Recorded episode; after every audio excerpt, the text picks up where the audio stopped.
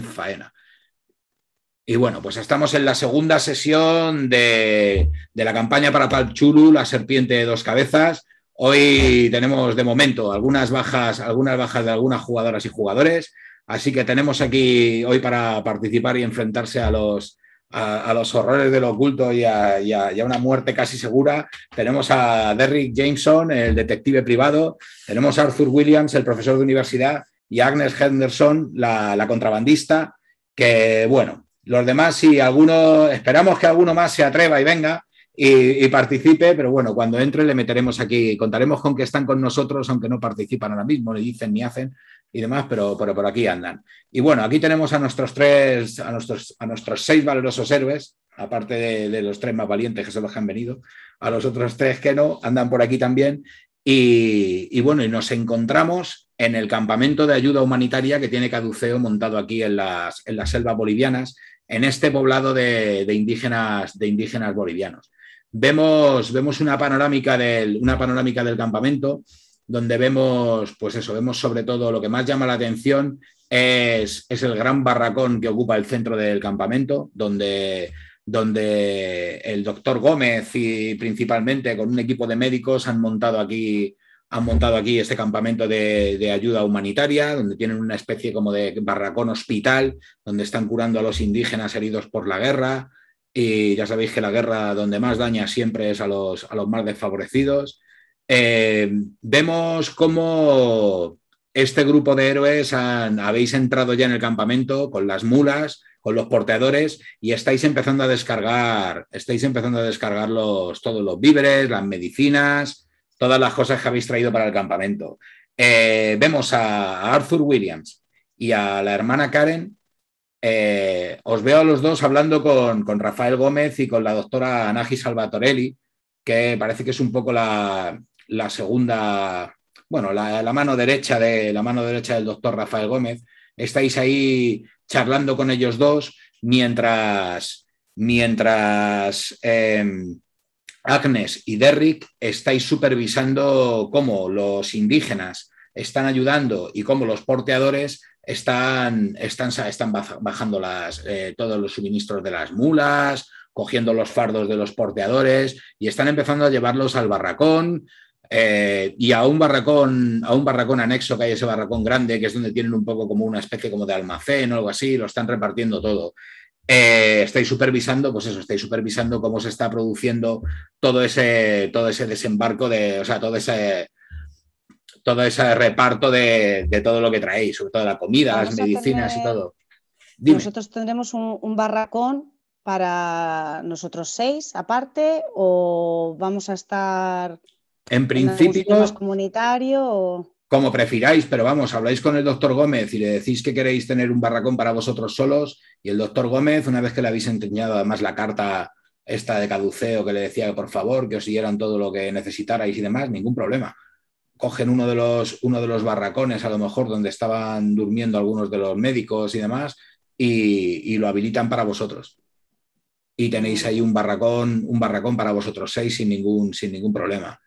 Hay un la montón. Radio que tenían ellos en el campamento se, la radio. De repente, sí, no, se estropeó de repente, no. La sabotearon los soldados bolivianos. Sabéis que hay un par de. hay que esconderla. Sí, ¿eh? hay un par de soldados bolivianos aquí en el campamento que los visteis también así con su aspecto de, drogados o de, alienados, ahí muy, muy sucios ellos y muy, muy desarrapados, pero que parece que están ahí al lado de, están como en una zona donde hay dos o tres cabañas de indígenas que han ocupado y no se relacionan con nadie, con nadie del campamento. Os dice el doctor Gómez que estos soldados llevan aquí como tres días y que simplemente están ahí vigilando esos, vigilando esos, esos pequeños, esas pequeñas chozas que han ocupado, ya que el resto de soldados, que serán unos 20 o así, durante el día se largan a la selva y, luego vuelven, vuelven, por la, vuelven, por la, vuelven por la noche. Tienes razón, Arthur, voy a poner la música ahora mismo. Meteros en el, si podéis, en el, en el canal de voz y quitaros el micro y pongo por aquí, a ver si soy capaz. Vale. Pongo esto. Y ahora, eso sí, eh, poneros vosotros, poneros vosotros el volumen a vuestro gusto. Ahí ha aparecido en el canal, ha aparecido, eh, ha aparecido Fred Boat, que es el bot que pone la música. Pinchando con el botón derecho podéis acceder al volumen y poneros el volumen que, el volumen que queráis. De todas maneras, todavía no se escucha nada, creo. ¿No escucháis nada? Yo sí escucho ya. ¿Lo oyes, Hugo? No. No.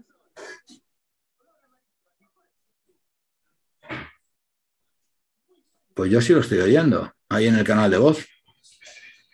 Mírate, pincha en el botón derecho en Fretboard. A lo mejor tienes el volumen así muy bajo.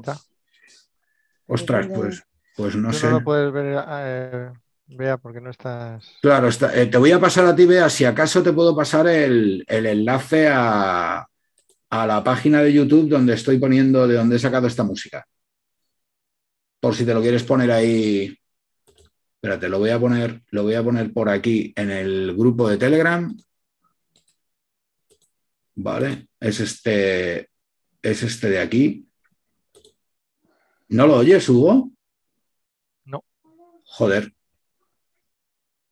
Pues vaya. Pues vaya, no sé por qué. Bueno, tampoco, qué decir. ya Pues si no, da igual, quitamos, quitamos la música, lo dejamos en fiasco de hoy y ya veremos más adelante a ver si conseguimos Claro. que funcione de alguna manera. Nada, lo voy a quitar. A ver, para oírla yo solo, ¿sabes? Tampoco, tampoco me dice nada. Bueno, ya está. Vale, pues nada, pues fuera, fuera, fuera el canal de audio y bueno, eh, a ver, em, la radio. La radio la sabotearon los, la sabotearon los soldados. eh, vale, no, eh, ¿con qué estábamos? Con que los soldados andan ahí en, en esas cabañas y sí, lo que os dice el doctor Gómez, lo que os dijo el otro día, que los soldados durante el día se largan por ahí por la selva y luego vuelven durante, durante la noche, pero que realmente si no han visto eso, que los soldados pasan mucho de la gente del campamento, que cuando ha habido algún problema con los indígenas fue cuando los indígenas intentaron recuperar algunas de sus chozas y demás, pero que una vez que los soldados se han quedado ahí en esas chozas, que no están interactuando con el resto de los indígenas, no hay problema, ni ¿sabes? No ha vuelto a suceder ningún conflicto con ellos. Simplemente están ahí, están ahí un poco, no deja de ser un comportamiento extraño, pero que están ahí sin, sin hacer nada. Y bueno, aquí estáis, lo que os digo, Derrick y Agnes, estáis supervisando que, que se están bajando todos los suministros. Eh, hay un montón de niños ahí a vuestro alrededor.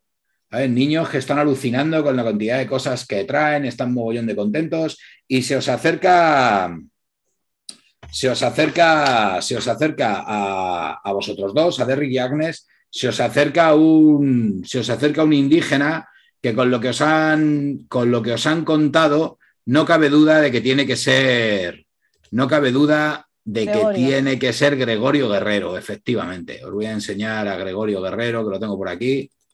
Es este, es este de aquí. A ver, pim, pam, pum, aquí, y os lo enseño. Es este tío, es este tío de aquí, Gregorio Guerrero. ¿Vale? Una foto un poco cutre que he conseguido porque no había imagen de él en el manual, pero bueno, es un, es un indígena, pues eso, habla, ya os digo, chapurrea inglés, habla bastante bien español y guaraní lo habla fenomenal, vamos, es su lengua nativa. Y está mogollón de contento de que hayáis traído todas estas cosas, todas estas cosas de, vamos, mirar lo contentos que están los, lo contentos que están los niños y todo. Ahí está, ahí está, ahí está con vosotros, Gregorio Guerrero. Mientras que Arthur Williams y Karen estáis hablando con el doctor Gómez y con, y con la otra, y con la otra, con la doctora Anaji. Que bueno, el doctor Gómez está, Rafael Gómez está contentísimo también de que por fin hayáis venido. Está contentísimo además de que haya venido la hermana Karen con vosotros, una monja. Y él también nos lo cuenta, que es que él, es también un ferviente católico. Entonces, que haya una presencia aquí de no se esperaba que Caduceo fuera a enviar a, a una católica también aquí, que está, vamos, está emocionado con ello. Y, y, la doctora, la doctora Salvatorelli, a la doctora Salvatorelli lo que sí le veis es que a pesar de que es una mujer, pues también igual, muy humilde aquí en la, en la selva, en el trabajo que están haciendo y estas cosas, eh, el peinado que lleva, las joyas, que no son tampoco unas joyas carísimas y demás, pero cierto maquillaje y demás, la veis que es alguien, la veis que es alguien de, bueno, tampoco digamos de, alta cuna, ¿sabes? Pero sí se la nota de origen privilegiado. ¿Sabes? Es alguien que ha, que ha tenido dinero o ha estado en una familia que tenía dinero y demás. Y bueno, por aquí está, por aquí está, por aquí está, ella está, estábamos, está cuando os ha visto llegar, está alucinada y contentísima con que, bueno, que es que Caduceo es la mejor organización que existe en el mundo, todo lo que está haciendo por salvar a la gente es una verdadera maravilla. Bueno, no, no deja de, alabar a Caduceo, a Joshua Medan y, a toda la organización. Y bueno, y es que, que hayáis venido vosotros aquí a este lugar, que qué maravilla, que, que, por favor, que cuánto tiempo se van a quedar ustedes, que esto es, vamos, o sea, está que, que no cabe en sí, no cabe en sí de gozo. Y entonces, bueno, contadme así un poco. A Curtis, a Curtis y solamente esto, a Curtis y a Jerónimo se los han llevado al hospital porque tenían un par de rasguños y demás. Y bueno, en cuanto el doctor Gómez les ha visto las heridas de una herida de refilón de bala y otro un machete y tal, de inmediatamente vayan, a, vayan al hospital que les curen esas heridas y, y demás. Y ya está. Ahí está. Pues nada, yo con la, con, estando ahí con la monja y con el, esta gente, el doctor em, Gómez, les comento que, bueno, que nosotros estamos aquí para, ayudar y para traer, pues eso, un poco de esperanza al pueblo y a, y a este lugar eh, recóndito y que, bueno, que yo estoy muy dispuesto a, ayudar en lo que haya que ayudar y a aprender de lo que se pueda aprender y que, en principio además tengo bastante interés en, conocer al señor Gregorio Guerrero y poder hablar con él. Sí, sí. Ahí mismo lo tiene. Está con sus. Eh, es ese hombre que está ahí con sus, con sus compañeros. Oh. Es, ese, hombre del sombrero, es Gregorio, es Gregorio Guerrero. Ya le digo, es un hombre, es un hombre muy simpático. Si estos, es que estos indígenas son realmente son maravillosos, son, vamos, y que muchos de ellos además siguen la palabra del Señor. Y, otros no, pero, pero algunos de ellos sí. Y son, la verdad es que eh, desde el primer momento nos han tratado fenomenal, nos han acogido aquí, claro, les hemos venido a ayudar a fin de cuentas, pero si yo le contara las cosas que nos hemos encontrado en algunos viajes en otros lugares, esta gente, vamos, son, son, son un verdadero amor y estamos encantados con ellos. Y Gregorio, Gregorio es una persona excelente. Estupendo.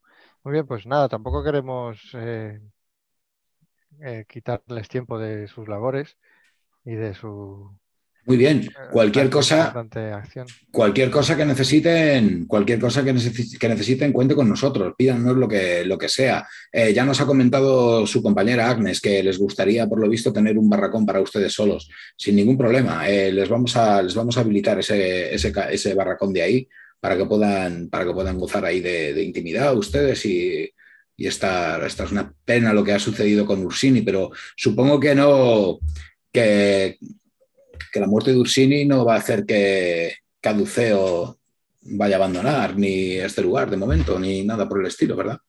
Esperemos que no, claro. Nosotros somos enviados directos de Caduceo y podría decirse que podemos hablar por ellos, pero claro, no, no somos quien dirige las operaciones y esperemos que no, por supuesto. Estamos, haremos todo lo pues posible porque esto no, no condicione para nada lo, que, lo que necesiten y, bueno, y cualquier ayuda que nos pudieran prestar, aparte de todo lo que han traído, cualquier ayuda que nos pudieran prestar, estamos aquí con los brazos abiertos para, recibirla. Vale, pues yo creo que, nosotros nos, vamos, vamos a esperar a que terminen de descargar las cosas y... Sí, ah, se, me olvidaba, hay un camión también al lado de, al lado, entre, entre vuestro barracón y el barracón del hospital hay un camión.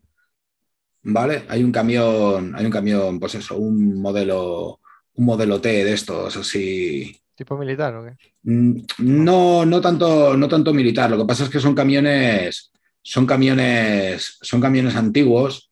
Es, un, es casi prácticamente un Forte, un poquito más grande, con una caja de, con una caja de madera detrás para cargar, para cargar cosas. Pero no es un, no es un camión, no es un camión militar. Por cómo está pintado y estas cosas y tal, es un camión, un camión. Lo que tiene cargado atrás no está cubierto por lona, ¿no? Eh, bueno, eh, está vacío, pero bueno, eh, que si en caso de que quisierais que llevara una lona y eso, como vosotros queráis. Esta es la foto de un camión que encontré de la época, así, si se ve hasta un tío detrás, pero claro, y un cochazo detrás, ¿sabes? Esto no es una foto de la época. Entonces, eso, pero es un camión que si queréis que esté cubierto con lona, puede estarlo. O que tenga, o que tenga refuerzos laterales en la caja ¿sabes? También es perfectamente posible que los tenga y demás. Pero bueno, que hay un camión, hay un camión así de este estilo, no muy grande, pero oye, es un camión, se pueden cargar cosas, se pueden arrastrar, se pueden, pues eso, es un camión. ¿Vale? Que se me pasó el otro día comentaros que había un camioncillo por aquí.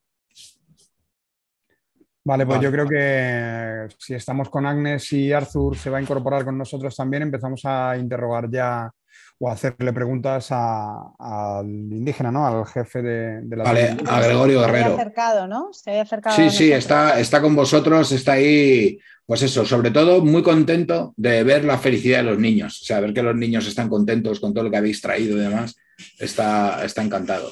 Que no se nos olvide también que tenéis a un soldado prisionero, que lo habréis metido ahí en el, vuestro barracón o lo que sea, por si luego se os ocurre qué vais a hacer con él o estas cosas. Hombre, ¿Vale? Nos dijiste que los otros dos ni se enteraban, ¿no? Que estaban igual. Sí, los otros dos es que habéis cogido al soldado, lo habéis metido en vuestro barracón y, los otros no han hecho, no, no, les ha llamado la atención tampoco, ni nada. Pues yo creo que le pregunto directamente a, esta persona, le saludo y le pregunto si, sabe qué le ocurre a los soldados que tienen un comportamiento raro, a ver, a ver por dónde sale, a ver qué nos contesta, a ver qué nos dice. Dice que la verdad es que no tiene, la verdad es que no tengo ni, no tengo ni idea de, porque, o sea, llevamos ya bastante, llevamos bastantes meses en guerra aquí, pero la guerra, la guerra no había llegado, no había llegado nunca hasta, hasta tan cerca, bueno, hasta tan cerca como hace un par de semanas, hace 12 días realmente, hace 12 días la batalla que hubo la batalla que hubo aquí cerca, cerca del río. Se produjo, se produjo la batalla y, bueno, la verdad es que nos preocupó bastante que, la guerra llegara tan cerca de nuestro poblado. Pero después de la batalla, ambos ejércitos, el paraguayo y el boliviano, se largaron a otro lugar. Entonces fue muy extraño, bueno, extraño. Aparecieron, aparecieron unos soldados bolivianos aquí y, echaron, aparte de, aparte de mi gente, la echaron de sus casas. Y, bueno, no somos, no somos, no somos belicosos, no, no quisimos enfrentarnos a ellos y mucho menos, y mucho menos contra, contra soldados armados. Nos extrañó, desde luego, que, que, los soldados llegaran aquí y ocuparan nuestro, ocuparan nuestro campamento prácticamente sin, pues eso, Pero Gregorio, ¿y qué explicación nos dieron? ¿Aparecieron? ¿Nos echaron? Aparecieron, nos echaron fuera de aquí. Este territorio? Que, que, el... que era para, por vuestra seguridad. No, no, nuestra seguridad en absoluto. Que necesitaban quedarse aquí una temporada y que necesitaban un sitio donde pasar la noche y que se quedaban aquí en el campamento. Es que, fíjate, Gregorio, es que ha sido muy raro. Nosotros venimos aquí a ayudar, como ya sabéis, por supuesto, a, traer todo esto que hemos traído que, tanta falta os hace. Y, lo último que nos esperábamos es que eh, desde el propio campamento nos mandaran a unos soldados para atacarnos. Es que han matado al, doctor Ursini. Mm. Entonces, eh, claro, comprende, nosotros estamos aquí ahora mismo perplejos, no, no entendemos nada. ¿Por qué estos soldados que están aquí eh, pueden haber venido a, buscarnos a nosotros para, matarnos. ¿Para qué? ¿Para robar los suministros? O, y, no sé, no, le encuentras ningún sentido. La verdad es que no, la verdad es que no, la verdad es que no entiendo lo que os ha podido pasar en la selva, ni entiendo tampoco lo que hacen estos soldados aquí. Pero claro, a fin de cuentas, un mono tiene menos de tres manos.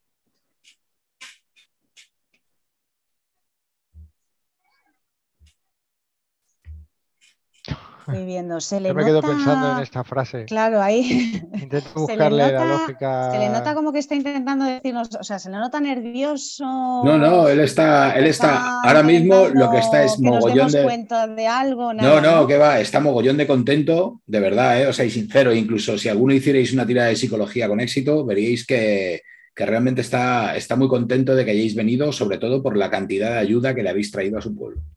¿Y la frase que ha dicho? Que... Eh, un mono tiene, tiene, menos de tres manos, es lo que os ha dicho. Pero un mono tiene, o sea, os está mirando, le veis que, le veis que es un hombre que también cuando dice esa frase, o sea, os suena más a sabiduría ancestral de la ah, selva. ¿Sabes? de, ese, rollo, ¿sabes? Por la mirada que tiene, su mirada, de, su mirada de inteligencia y de sabiduría y de líder de los indígenas, cuando ha soltado esa frase, eh, os parece un poco eso, pues sabiduría de, sabiduría de la selva. Yo saco mi, cuaderno de apuntes y me pongo a escribir sobre, sobre ello. Vale, vale. Sí.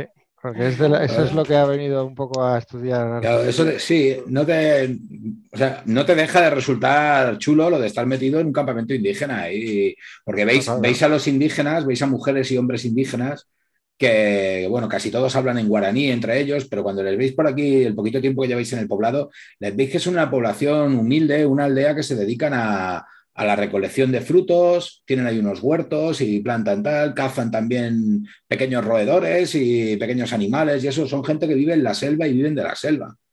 Yo le pregunto, le pregunto, Gregorio, eh, ¿conoces algo mm, de una, una tumba por aquí cerca?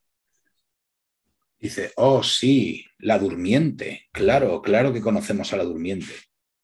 ¿Tú nos acompañarías o alguien, o alguien de No, no puedo, no puedo, no podría llevaros. No os recomiendo que vayáis allí a ver a la durmiente. La durmiente, la durmiente nos protege como una madre protege a los chiquillos. Y es un lugar que no debe ser orado por nadie, ni por los indígenas, ni por el hombre blanco. A la durmiente hay que dejarla tranquila, hay que dejarla dormir. Por eso nos protege. No, yo no os puedo llevar, pero es que nadie debería acercarse a, a donde está la durmiente. Vale. Y eh, apunto ahí. ¿Qué tal, ¿Qué tal con los doctores? Y, oh, estupendamente, estupendamente, genial, genial. Hace poco, hace poco nos ayudaron a asistir al, parto de, al parto de Guadalupe, se complicó muchísimo. Estuvo a punto de no sobrevivir ni ella ni el niño, pero gracias, a, gracias al, al doctor Gómez y, y gracias a, al doctor Lorenzi consiguieron, consiguieron salvar la vida de la niña y, de la madre. Vale, miro. Lorenzi. Sí, Lorenzi. Es. Eh, sí, habla del doctor Lorenzi. Ah, no lo hemos conocido. No, a ese no lo habéis, a ese no lo habéis conocido, pero habla de él, del doctor, del doctor Lorenzi. ¿Pero también vive aquí en este campamento? Sí, sí, no le veo, no le veo por aquí. Ah, mirad, es aquel que sale ahora mismo del barracón. ¿Veis que sale un hombre, un hombre del barracón? Y bueno, así es que en un rato que llevéis por aquí y estáis hablando con Gregorio y demás, estáis viendo, acabáis viendo a, todo el mundo de a todo el mundo aquí del campamento. Habéis conocido ya al doctor Rafael Gómez, habéis conocido a, a la doctora Salvatorelli, habéis conocido al doctor Lorenzi, que es este de aquí, que le veis, que le veis salir ahora mismo del que tiene unos, tiene unos 50, tiene unos 50 años más o menos, es un hombre de unos 50 años, y que bueno, cuando le veis vestido, veis que doctor, doctor, no, debe ser enfermero. Lo que pasa es que para Gregorio, seguramente, seguramente, claro, todos son doctores. Y luego aparte está, aparte está la muchacha, aparte está la, la otra muchacha que es esta de aquí. ¿La veis a esta? No. Ay, bueno. No, no, vale. Es que estos son movidas de la, de la compartición de pantallas que tal, pero aquí la tengo ya. Aquí está. Es esta muchacha, que esta es la muchacha, la enfermera que le habéis visto de, de, comportamiento extraño. ¿vale? Estirándole la piel a uno, de los a uno de los enfermos y demás. Básicamente son estos cuatro los doctores enfermeros que habéis visto en el campamento. Aparte habéis visto a Gregorio Guerrero, y el resto que hay, bueno, pues hay, hay, algunos enfermeros más y enfermeras, pero bueno, no vienen todos tampoco, tampoco hay muchos más. Habrá a lo mejor, eh, aparte están los porteadores que habéis traído vosotros, los indígenas y demás. El doctor Lorenzi, Lorenzi, pues bueno, a poco que le preguntéis a Gómez o algo así, es uno de los enfermeros del campamento. Es, incluso vuestros compañeros, eh, vuestros compañeros Jerónimo y, y Curtis, que, salen ahora mismo fuera y tal, que los han curado y están con las heridas vendadas y demás, que están mucho mejor, ¿vale? Han estado hablando con el tal Lorenzi este. Y bueno, lo poquito que han hablado con él es que lo que sí os ha llamado la atención es que Lorenzi viene de Nueva York. Lorenzi, Lorenzi lleva bastante tiempo ahora ya con el doctor Gómez, lleva prácticamente un año con él. pero, pero antes, de, antes, de estar, antes de estar aquí ha estado viviendo en Nueva York una temporada. Entonces han estado hablando, Curtis y él han estado hablando sobre Nueva York y demás. Parece, por la impresión que les ha dado, parece un tío bastante, bastante simpático, muy interesado en que vosotros pertenezcáis a Caduceo y muy interesado en, hacer buenas migas con ellos. Parece que no tendría el tío, no le haría ascos a unirse a Caduceo también. Eso más o menos le habéis sacado del tal Lorenzi. Vale, mira mis compañeros. Yo me tengo, me tengo que ir a llevar a Alejandra. Vale, vale. vale, vale. silencio, pero sigo escuchando. Sí, y oye, si quieres decir cualquier cosa o lo que sea, estás, estás aquí. Ahí está. Vale, yo miro a mis compañeros y les digo, no sé si queréis preguntarle algo más a Gregorio o, nos acercamos a intentar hablar con, el con la enfermera, sobre todo para preguntarle a ver si nos da alguna pista de algo, para, preguntarle por qué estaba tratando así a, los que estaban, vamos, al que tenía enfermo, que le estaba pellizcando la cara y estirándole la piel y tal. Hombre, a mí, yo más adelante con Gregorio me gustaría más que charlar con él un poco eh, hablar con él en profundidad del pueblo y de un montón de cosas. Pero bueno, ahora sí que me gustaría antes de, de, irnos y tal. Ahora estoy oyendo un ruido de fondo, ¿puede ser? Sí, eh, yo también lo estoy oyendo. Sí, que han encendido, han encendido una batidora en mi cocina. Lo ah, siento. y lo está pillando el micrófono. Que va, lo siento. Y lo ha pillado el micrófono ahí. Es que no quiero cerrar mucho la puerta porque pierdo conexión de wifi. Espera.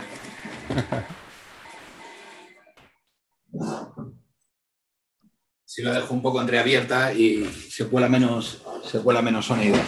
Vale, vale, no pasa nada.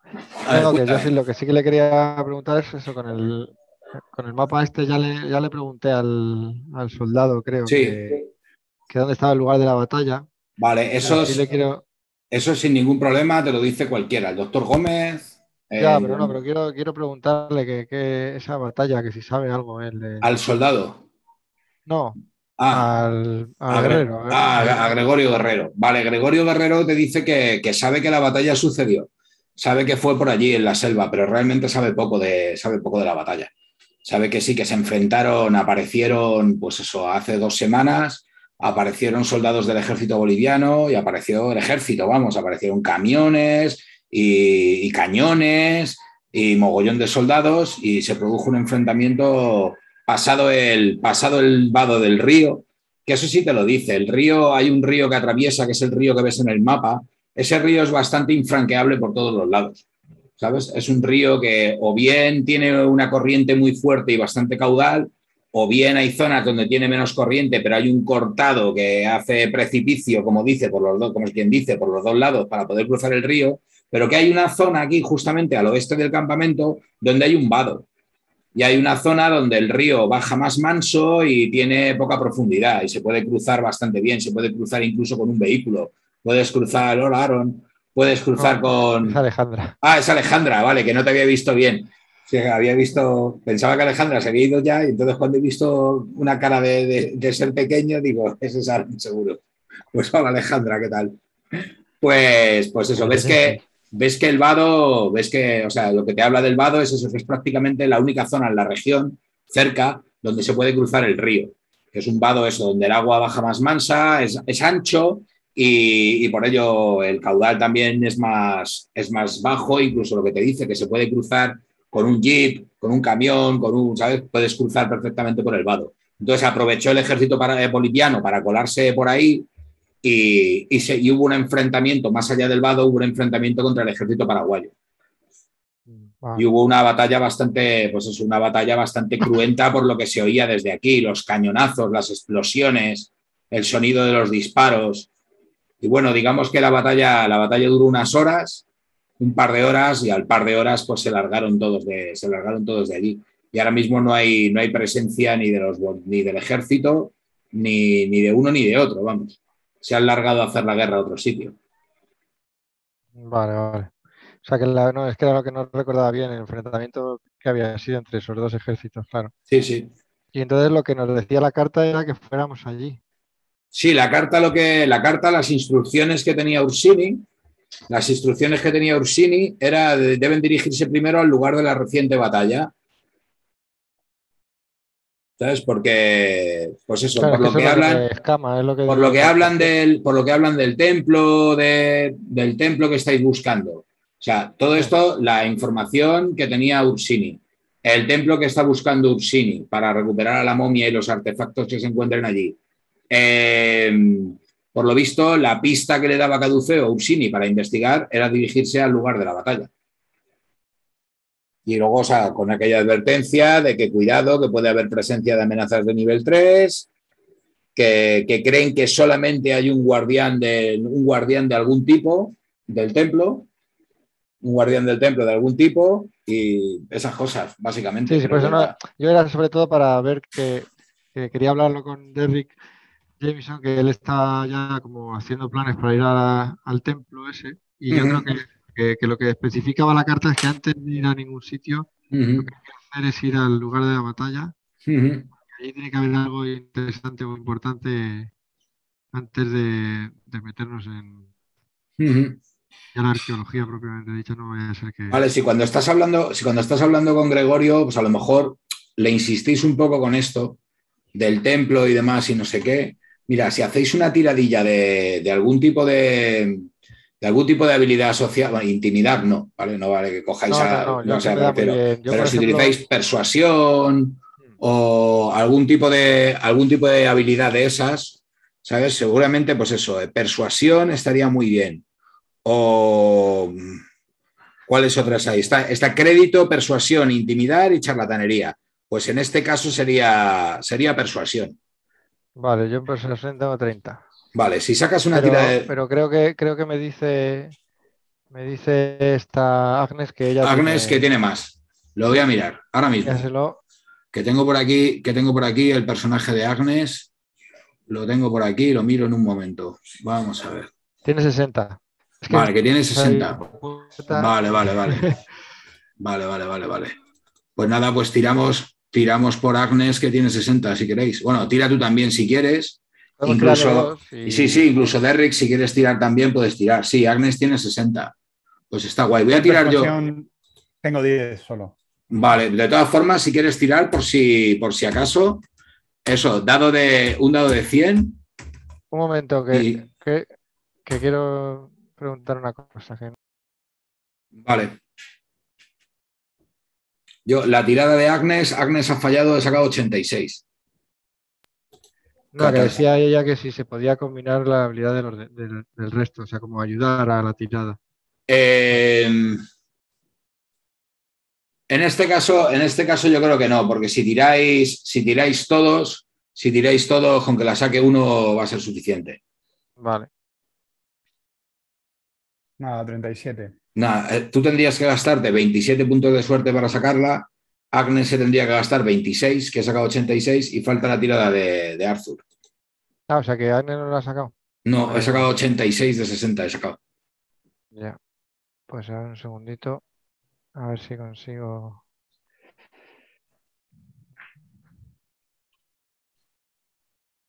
87. Vale, no conseguís sacarle más información de la que os he dado ya.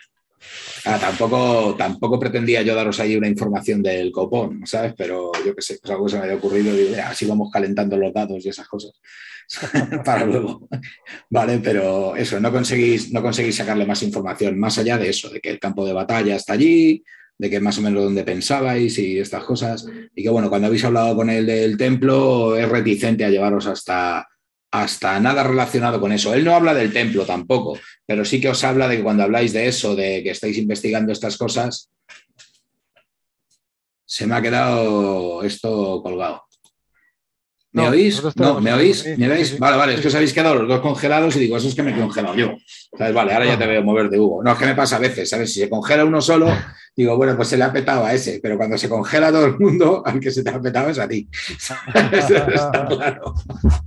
Vale, así que nada, no conseguís sacarle más información a Guerrero, aparte de, sí, a lo mejor os suelta, os suelta alguna de estas perlas suyas de es la serpiente la que conoce el suelo de la selva o algo así, mientras estáis hablando con él, pero bueno, ya sabéis, sabiduría ancestral de, de Pues yo cuando suelta de esas siempre me las apunto. Vale, vale. Ah.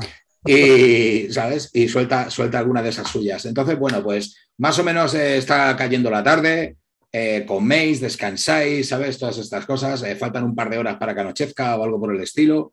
Y supongo que lo que estáis haciendo sobre todo es preparar vuestras cosas para, en el barracón, para dejarlas ahí y tal, todo vuestro equipaje, vuestras historias. Supongo también que ya viendo un poco cómo va la cosa, no os despegáis de vuestros rifles, vais con vuestro rifle al hombro allá donde vais, pues por yo que sé, pues por si, por si acaso. Y estáis aquí en un campamento en medio de la selva. Imagino que el siguiente plan que tenéis en marcha es eh, ir a buscar el templo, pero, o sea, sobre todo ir al campo de batalla, que es la pista que, la pista que tenéis según la carta. Pero bueno, eso casi mejor será mejor esperar a la mañana siguiente a que salga el sol y estas cosas se vaya y se pueda investigar bien y eso, no moveros por ahí por la noche por la selva. seguir hablando un poco con, con quien podamos de aquí para enterarnos pues eso, saber un poco más de todo lo que pasa normalmente en el campamento, yo que sé. Sí, os. ¿Ha anochecido ya? Está, está anocheciendo. Antes de anochecer, van a organizar una. Van a, los doctores van a cenar todos juntos, porque tienen costumbre de cenar, de cenar todos, comer y cenar, o sea, cenar, sobre todo desayunar y cenar todos juntos. Y entonces a la cena de los doctores y enfermeros os van a invitar. Vale, se van a reunir ahí en el, cuando haya anochecido y sea de noche voy a, voy a intentar dar un paseo por el campamento un poco ahí eh, medio escondido, medio disimulando a ver si consigo ver algo, algo que me pueda hacer sospechar o algo importante, algo interesante. Vale un poco sin que me vean, tampoco escondiéndome, o sea, no escondiéndome detrás de. Sí, te entiendo, te entiendo. No vas, a, no vas a pintarte, no vas a pintarte la cara de comando y vas a ir arrastrándote con el cuchillo y los dientes, pero te vas a dar un paseo ahí, a lo mejor mientras, eh, mientras fumas un cigarro ahí sin que se vea la brasa, ahí das un paseo por allí echando un vistazo, le das unos tragos también a tu petaca y estas cosas aprovechas y, y quedas. el, alcohol ya lo he dejado. Ah, lo has dejado, vale, vale. Vale, vale. Y te vas a, te vas a dar una vuelta por el campamento por, ver así que puedes, que puedes encontrar. Vale. Durante la cena, si queréis, eso, podéis, eh, no sé, indagar algo acerca del funcionamiento del campamento que dices, Arthur. Eh, lo, que, lo que tú quieras, como tú veas. quiero saber si, lo de que vienen los soldados, que de vez en cuando parece ser que vienen los soldados con el capitán, no me acuerdo cómo era. Sí, el capitán se llamaba La Fuente, me parece. Eso, la fuente, con el capitán la fuente ese que aparecen por ahí, pues eso, saber cada cuánto aparecen, o si es que aparecen de repente y desaparecen un mes, mm. o, cómo va, cómo va ese Te cuentan, es que por suerte los soldados no están casi nunca. Lo que pasa es que normalmente suelen aparecer por aquí por la noche. Se meten en sus, se meten en sus chabolas, se meten por la noche en los chabolas, dejan siempre algún soldado de guardia, se meten en las noches. Sí, sí, casi todas las, sí, todas las noches vienen. Llevan tres noches haciéndolo, vamos. Vienen por las noches, se meten en, las chabolas que le quitaron a los indígenas y por la mañana temprano se van otra vez hacia la selva. Madre mía. Eso es. Arthur William está ahí rayado con eso porque no, no entiende, no entiende que, que puede estar pasando, pero algo, algo tiene que estar haciendo. Esa gente trama algo. Está clarísimo. Pero claro, tampoco se, me ocurre el qué. ¿Qué pueden estar haciendo ellos por aquí? Algo, algo estarán haciendo a lo mejor porque son bolivianos, se supone, ¿no? Sí, sí, son del ejército. Son del ejército boliviano. que son espías de la zona y están explorando a ver si son del ejército, son del ejército boliviano. Por lo que os han contado, van vestidos de soldados del ejército, eso es, van vestidos de soldados del ejército boliviano, claramente. Y claro, luego tenéis al otro soldado este que tenéis prisionero, hmm. pero que este tío igual, cuando le habéis intentado interrogar sobre todo a, no sé, ¿qué le podéis preguntar al soldado este del ejército boliviano que tenéis prisionero? Pues sí, les hemos estado preguntando eh, acerca de, eso, de, los otros soldados y tal, pero no. Nada, sí. No, ha dicho mucho, siempre. Eh, es eso, está, está, con, la, está con la mente muy, muy confusa. Cuando habéis hablado un poco de eso de sus compañeros los soldados, qué hacéis en la selva, por qué nos habéis atacado y estas cosas, no recuerda bien por qué estaban en la selva. No recuerda, y cuando le hablas del capitán La Fuente, vagamente sabe que había un oficial con ellos, pero no recuerda ni su nombre ni su aspecto. ¿Pero y qué es lo último que recuerda? Es que lo último que recuerda, lo último que recuerda es que, no sé, estaba con su regimiento y estaba con su regimiento y los mandaron a los mandaron aquí a la selva. ¿Dónde estaban? Estaban en un campamento de soldados, en un campamento de soldados que había en la, selva. No sabes, no sabes, es que no lo sabe exactamente dónde. Y entonces lo que pasó es eso que, que cree recordar así en un momento dado que, pues eso, eh, un par de oficiales un par de oficiales les, les, reunieron a un grupo y les dijeron vengan con nosotros y se nos llevaron a la selva, nos trajeron a este campamento y hemos estado haciendo exploraciones por la selva, por donde nos llevaban, nos, nos dividen en grupos, nos dividían en grupos y nos llevaban, pero lo tengo todo muy confuso, no sé exactamente por qué nos hacían recorrer la selva, supongo que estaríamos buscando a los paraguayos, pero no lo tengo muy claro. tiene también el vago recuerdo de que, de que iban buscando algo porque llevaban perros para rastrear la selva. Pero no, no sabe muy bien. Se me está ocurriendo una cosa, hombre, yo, bueno, a ver, no tengo mucho en medicina, pero me gustaría en algún momento, a ver si puedo hablar con, con el doctor Gómez. Sí. O con alguno de los médicos de aquí, a ver si saben ellos de, o sea, que decir, si pueden inspeccionar a este hombre. Sí, claro. Inspeccionarle me refiero a hacerles un chequeo médico. Sí. A ver si saben de, que pueda estar eh, influido por alguna sustancia o, que tenga algún problema, eh, vamos, mm, claro. a, ver si pueden sacar algo al respecto. Claro.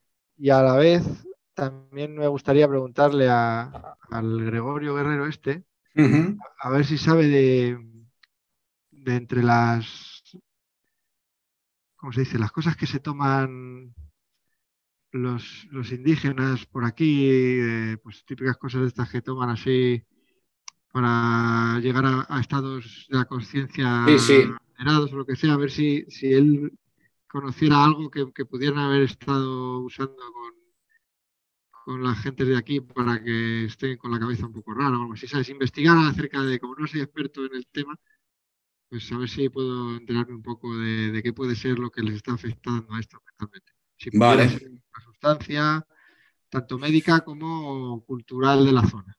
Vale, eso se lo puedes preguntar a, Gómez durante la cena, si quieres. Hay más gente allí, pero vamos, que si quieres lo puedes, comentar. por un lado, eh, quiero preguntar por el lado médico a los médicos.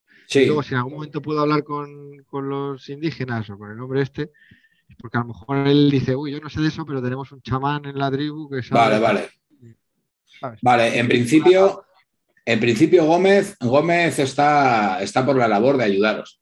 Así que hoy, esta noche ya no, pero mañana Mañana pueden coger perfectamente al, hombre este que tenéis y, hacerle un chequeo médico, mirarle a ver si está, hacerle un chequeo también toxicológico por si tiene algún tipo de droga o han utilizado cualquier cosa con él. Eso lo van a, lo van a mirar mañana sin problema.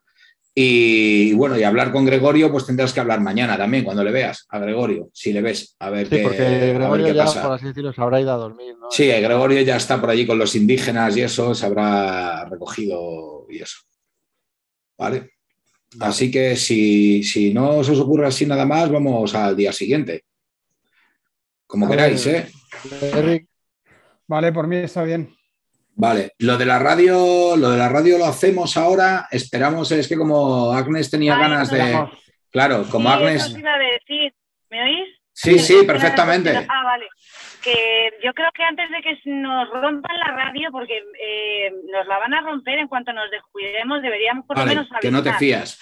Porque hemos perdido el intermediario entre Caduceo y, nuestra misión, y entonces, pues, eh, reportar que ha muerto Ursini y que, cuáles son las órdenes. Y a ver si nos puede, les podemos sacar un poquito más de información. Vale. Me parece, me parece muy bien. Correcto. Vale, entonces mañana por la mañana, a primera hora, vais a llamar por radio a Nueva York. ¿Vale? Vale, ¿Qué esperamos a mañana? Porque, claro, va a hacer después de cena? Ah, bueno. Que si lo queréis hacer ahora por la noche, pues lo hacéis ahora por la noche. Claro, ahí después de la cena, cuando ya todo el mundo se haya acostado y tal, pues. Vale, pues lo hacéis ahora. Lo hacéis ahora por la noche. La cosa, con, lo que os, con lo que os vais a encontrar, la complicación que os vais a encontrar es que, bueno, la radio parece que funciona perfectamente, pero, ostras, eh, queréis hacer una llamada hasta Nueva York y entonces alguien se va a tener que, o sea, la, radio es el aparato de radio ahí con sus diales y, su micrófono y estas cosas, pero luego tiene un cable extensible de mogollón de metros, de 10, 12, 15 metros de cable, o sea, mogollón de, mogollón de cable con una antena. Entonces, claro, desde el suelo de la selva, desde aquí, desde el suelo del campamento, no se tiene buena recepción de radio. Cuando encendéis la radio e intentáis comunicar, pues, claro, habrá que subirse a un árbol o algo por el estilo con la antena ahí para colocar la antena direccional ahí a una altura bien, alguien que se suba y los de abajo que puedan hablar por la radio ahí perfectamente, mientras otro sujeta la antena ahí arriba.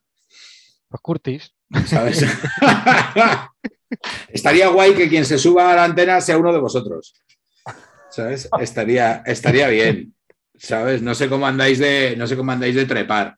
Pero vamos a ver, o sea, nadie se va a romper, nadie se va a romper el cuello por, por, trepar, subir.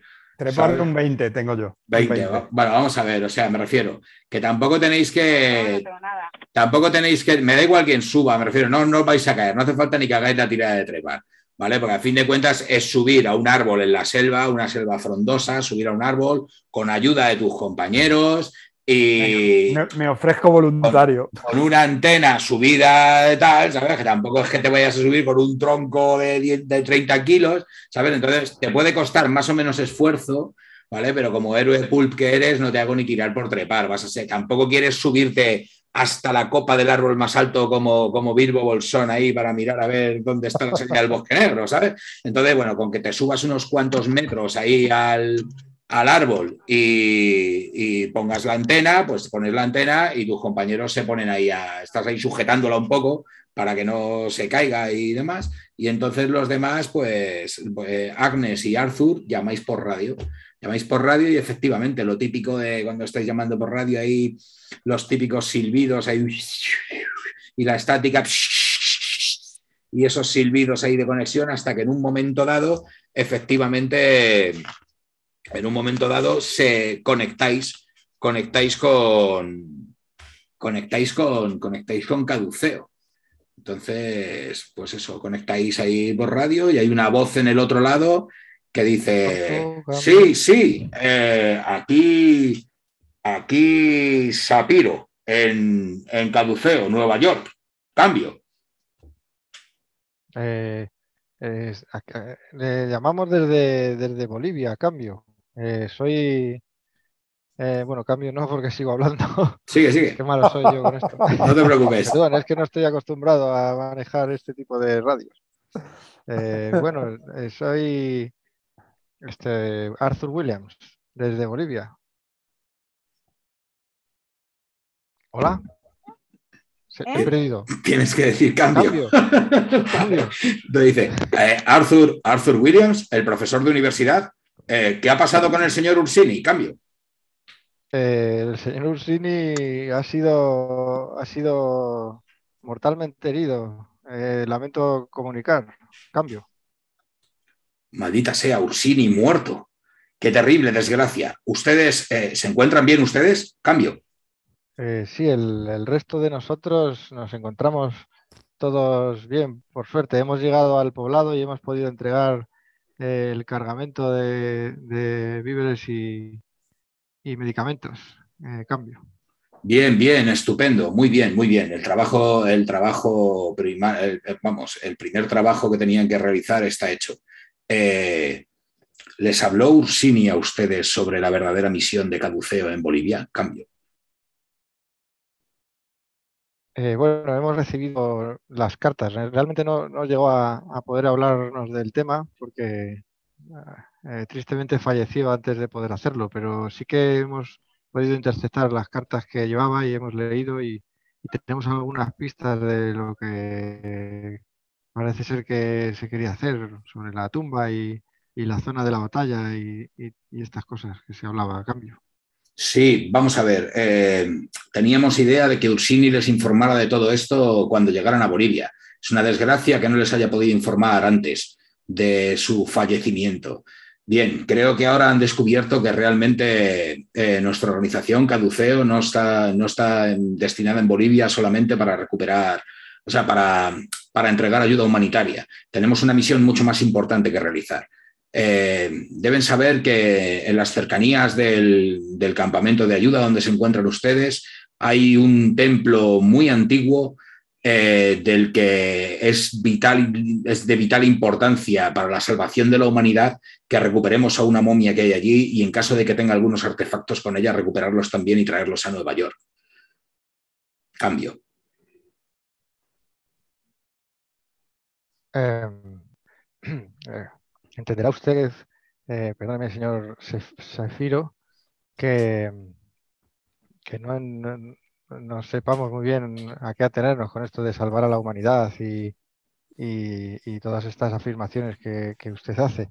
Eh, eh, en un principio, bueno, queremos saber qué está, qué está ocurriendo y, estamos intentando hablar con, con, los habitantes del poblado, con los médicos aquí eh, presentes y, estamos viendo que, bueno, que hay soldados de, la, de esta guerra boliviana paraguaya y, que hay bueno, comportamientos a lo mejor un poco extraños con respecto a, todas estas facciones. Em, pero sí, sí todo, toda la información que nos pueda dar ahora, antes de que por lo que sea perdamos contacto, es, sería muy bien recibida a cambio.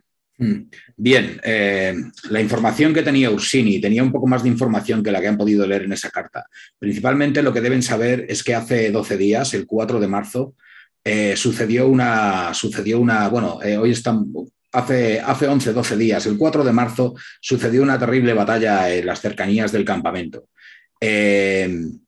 debido a esa, debido a esa, a esa batalla, eh, nuestros informes nos indican que un proyectil de artillería detonó sobre, sobre algo, una especie como de, sello de piedra o algo por el estilo que ha liberado a uno de los guardianes del templo.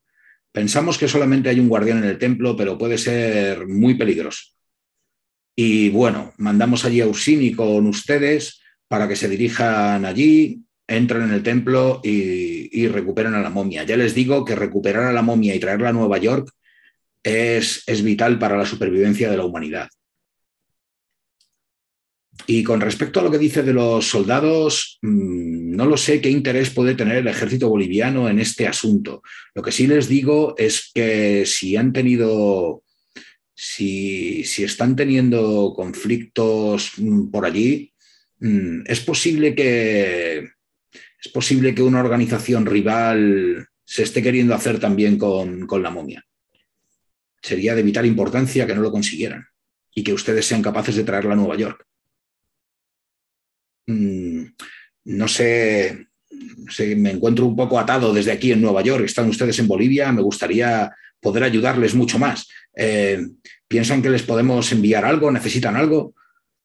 Se lo podríamos enviar en un par de días en avión, si fuera necesario cualquier cosa que necesiten es, eh, vamos, o sea, ahora mismo es un poco fuerte decirlo, pero el, destino de la humanidad está en sus manos.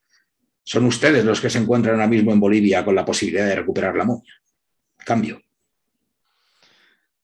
Vaya, me, deja usted perplejo con, esto, ¿no? ¿no? ¿no? me entra en la cabeza el, entender que una, una momia pueda ser tan importante para la supervivencia de nuestra de nuestra especie, pero claro, eh, en vista de todos estos extraños sucesos, cualquiera, cualquiera se niega a hacer lo posible, por lo menos. Eh, veamos, eh, pues no sé si, si necesitaríamos quizá algún tipo de... Hmm, bueno, Derrick es que está arriba en el árbol. Claro, como no te grites desde la palmera. no te grites de la palmera. No, pero puedo, contar, podemos contar aquí eh, abro un pequeño paréntesis, podemos contar aquí, como se supone que tiene que estar también Curtis Malón, tiene que estar la hermana Karen, tiene que estar Jerónimo. si a cualquiera de los tres ahora mismo se os ocurre algo que le podéis pedir a Caduceo, o luego cuando vuelva Agnes eh, se le ocurre algo que no nos lo ha dicho ahora porque está en el coche y demás, y nos lo dice después de, oye, pues si le podíamos haber pedido esto a Caduceo, vamos a contar con que se lo habéis pedido. ¿Vale? Incluso, yo que sé, o sea, me refiero, si se os ocurre algo que podáis necesitar, oye, yo que sé, si no os jode la radio aquí los del ejército boliviano y seguís teniendo radio, mañana podéis llamar otra vez, a lo mejor podéis volver a hablar con Sapiro y demás, ¿sabes? Ya, pero siempre hay que ponerse lo peor. Eh, pero eso, que manden más dinamita, que manden claro, más dinamita. Claro, lo que sea, ¿sabes? Que, le podáis pedir, que os pueda interesar. No, hombre, en principio, claro, eh, lo que sí que estamos es superados el número, pero claro, que van a mandar soldados. No... manden un comando de claro. que, manden, PJs, que manden, PJs. Que manden tres rambos ahí que se tiren en paracaídas. Y al fin y al cabo, para lo demás ya estamos nosotros. Hombre, si vemos que en algún momento necesitáramos algo que nos hace falta, pues ya intentaremos contactar. Que acabo de, de contactar eh, con Juan, que me ha dicho que intentará estar sobre las 7. Guay. Guay, guay. Vale, estupendo. Y, nada, que eso, que pues yo con el, le intento, de todas maneras, eso, que este, Arthur Williams está un poco perplejo, porque claro, él no estas cosas. Sí, sí, sí, sí, lo entiendo. Te coge un poco de. Tú que eres. la humanidad, claro. La enfermedad. Le preguntas, le preguntas algo así, a lo mejor a Sapiro. Le preguntas por radio y se lo dices. Sí, pero... ¿qué? Estamos hablando de algún virus, de alguna enfermedad que se pueda curar con. Te dice Sapiro, te dice Sapiro que ahora mismo no puedo entrar en detalles. Pero en cuanto vuelvan ustedes a Nueva York, esperemos que con la misión cumplida con éxito, les pondremos, a, les pondremos al corriente de todo lo que necesiten saber. Ahora mismo necesitamos que confíen en nosotros y, cumplan, esa, cumplan esa misión. Realmente el destino está en sus manos. Cambio. Haremos todo lo posible. No, se preocupen. Estamos, creo que estamos preparados para, esto. Eh, cambio y, y si no tiene que decir nada más, corto. No vaya a ser que nos estén espiando o alguien se entere de, que estamos haciendo aquí una comunicación. Vale, pues cortáis la comunicación, cortáis la comunicación este, después de esta comunicación con Sapiro. Y entonces, eh, Derrick, cuando te estás preparando para bajarte del árbol, entonces en ese, en ese momento oyes un ruido ah, en unas ramas a tres o cuatro metros de ti, bastante cerca, a cuatro, cuatro o cinco metros de ti. Y echas un vistazo y lo que ves aparecer de repente es un mono. Un mono bastante, un mono bastante, no es un mono gigante, no es un mono tamaño orangután, eres tú mucho más grande que el mono, ¿vale? Eres bastante más grande que el mono, pero, pero ves un mono así de tamaño, de tamaño, tamaño babuino, aunque tampoco es un babuino, pero tamaño babuino, que aparece de repente así entre las ramas metiendo chillidos, los de abajo, los dos, todos los que estáis abajo, veis al mono ahí de repente aparecer, y es que ves al mono que, está agitando algo brillante en la mano. ¿Vale? Parece que el mono, sí, metiendo chillidos, parece que el mono tiene algo, parece que tiene algo en su mano. Lo que pasa es que así en la oscuridad no llegas a, no llegas a identificar, no llegas a identificar exactamente qué es, pero, pero cuando lo ves de cerca ves que de repente como si se iluminaran dos luces en eso que tiene en la mano y de repente ¡flash! sale como un llamarazo de fuego, sale como una especie como de bola de fuego que está ya muy cerca de donde, de donde tú estás, Derrick. Haz una tirada de suerte. ¿Vale? Tira un dado de 100, intenta sacar igual o menos que tu suerte actual. joder. Te falta el efecto especial del mono. Vale, 34, de sobra. 92, De sobra, la sacas, ¿vale? Eh, simplemente, ¿qué sucede? Bueno, tienes de pura suerte, no has esquivado, no has hecho nada, simplemente la bola de fuego esa estalla encima de tu cabeza y se prende fuego a la, a la copa del árbol que está encima de ti. Y ahora, pues eso, te pregunto, Derrick, ¿qué es lo que haces tú y qué es lo que hace Arthur Williams? Yo no sé, lo que me pide el cuerpo es eh, sacar la pistola y pegarle pues, al mono. Pues no te cortes, tú además desenfundas y disparas a la velocidad de Billy el Niño, ¿sabes? O sea que tampoco. Por, yo voy a intentar sacar algo de ahí. Yo voy a intentar encargarme de que no se rompa la radio. vale. Cuando él la suelta. Suelto la antena, sí, suelto... sí, porque la antena. Agarrar vale, la, y la antena, la antena va a caer, la antena va a caer más o menos golpeándose con algunas ramas de árboles, pero tú, Arthur, estás pendiente debajo para intentar agarrarla, para intentar agarrarla y que no se escacharre, que no dé un golpe muy fuerte contra el suelo. Vale, Arthur, tú puedes hacer, por ejemplo, una tirada de destreza. Y Derrick, tú si desenfundas y disparas, pues puedes hacer, puedes hacer tu disparo. A la hora de disparar, recuerda, puedes disparar hasta tres veces con tu pistola por ser un arma corta, puedes disparar hasta tres veces, lo que pasa es que entonces las tres irían con penalización. No, no, disparo solo una. Disparas. Porque estoy pensando que si pego el tiro, se va a liar en el campamento, pero bueno. No te preocupes. Quiero ver el mono. Digo que estaba subido y que, he visto un mono y me ha asustado. ¿Cuánto tienes en, destreza? 70, 70, vale. Son 15 puntitos los que necesitas de suerte para sacarla. Vale, pues ¿eh? gástate los 15 puntitos de suerte y consigues alcanzar la, o sea, coger la antena para que no se rompa contra el suelo, ¿vale? Incluso te la coges, la coges ahí guay y demás. Derrick, tú dispara tu dado de 100 ahí dispara tu, tu dado de 100 al revés. Ah, perdón, perdón, perdón. Sí. sí. yo es lo único que a Discord hasta que le... Yo me pasé una tarde haciendo tiradas y la mitad de ellas eran de mierda. ¿Por qué no funciona esto? Vale, así que guay, mira, con ese 43, con ese 43 le das. No vamos a hacer ni, ni tirada de daño, no tengo aquí tampoco las, las, características del mono, pero vamos así, así en plan narrativo, Derrick desenfundas la pistola y cuando ves que las luces rojas se estaban encendiendo otra vez en el cacharro ese metálico que tiene el mono, coges y disparas un par de veces, pa, pa, con mucha precisión, le das al mono y el mono cae del árbol muerto, cae a los pies de Arthur William. ¿Sabes? Ahí donde está Arthur, donde está Agnes, ¿sabes? Cae el mono muerto, ¡pam! Y con dos agujeros, en el, con dos agujeros en el pecho grito y le digo a Arthur o a Agnes, recoged lo que tiene en la mano el mono, el, artefacto que tiene, ¿no? la cosa esa. Echáis un vistazo rápidamente, Arthur, con lo que dice. Está muerto, está muerto. Sí, sí, el mono, el mono está. Primero para ver sí, sí, sí, el mono está muerto, sin duda. Le ha pegado. No sabemos cómo matar a sectarios, Derrick, pero monos mata con mucha, con mucha eficiencia. Vale, voy a buscar por aquí. Sí, soldados no los mataba muy bien, pero mira. No, soldados no. Pues fíjate esto, pues, pues, al mono se le ha cargado de dos tiros, así, pam, pam.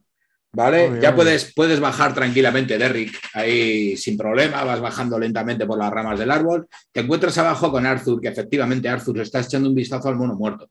El mono muerto, ya te digo, era un mono así de tamaño mediano, un mono, un mono pequeño, así de, pelaje marrón, que... ¿Se le ve algo raro al mono? Sí, es que en la mano, en la mano tiene una especie como de artefacto metálico que es como la cabeza de una serpiente, como una especie como de la cabeza, la cabeza de una serpiente que se le enrosca como con cuerpos de serpiente, se le enrosca en espiral, el cuerpo de serpiente se le enrosca en espiral a lo largo del brazo, ¿vale? Y luego la cabeza de la serpiente tiene como dos gemas rojas, dos cristales rojos en donde irían los ojos, y eso es lo que tiene el mono se en la mano. Se lo intento quitar a, sin, intento, quitarle el artefacto. Sin ningún problema, se lo quitas, se lo quitas sin ningún problema. Se lo quitas. Me lo pido.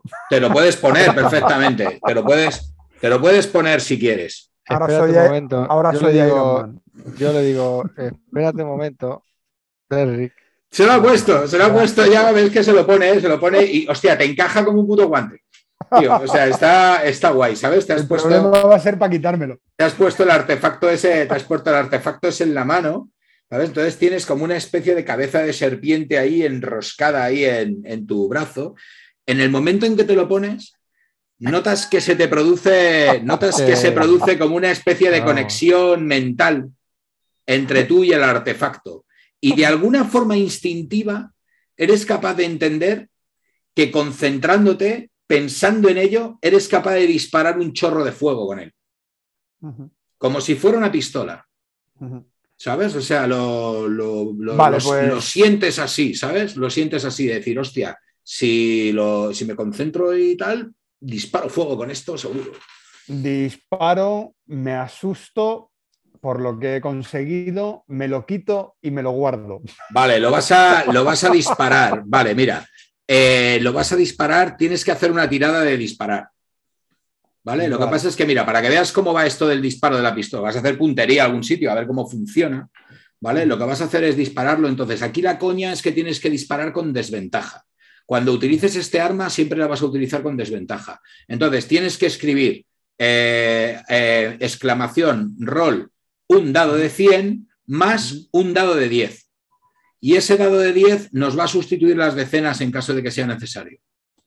Es que lo estuve probando para tirar tres dados de 10, pero los ordena de mayor a menor. ¿por qué, está, estás tirando eso en la ¿Sabes? Has sacado. has sacado sí, sí, está bien. Has sacado 52 y 1. Al ser con desventaja, nos quedamos con el 52.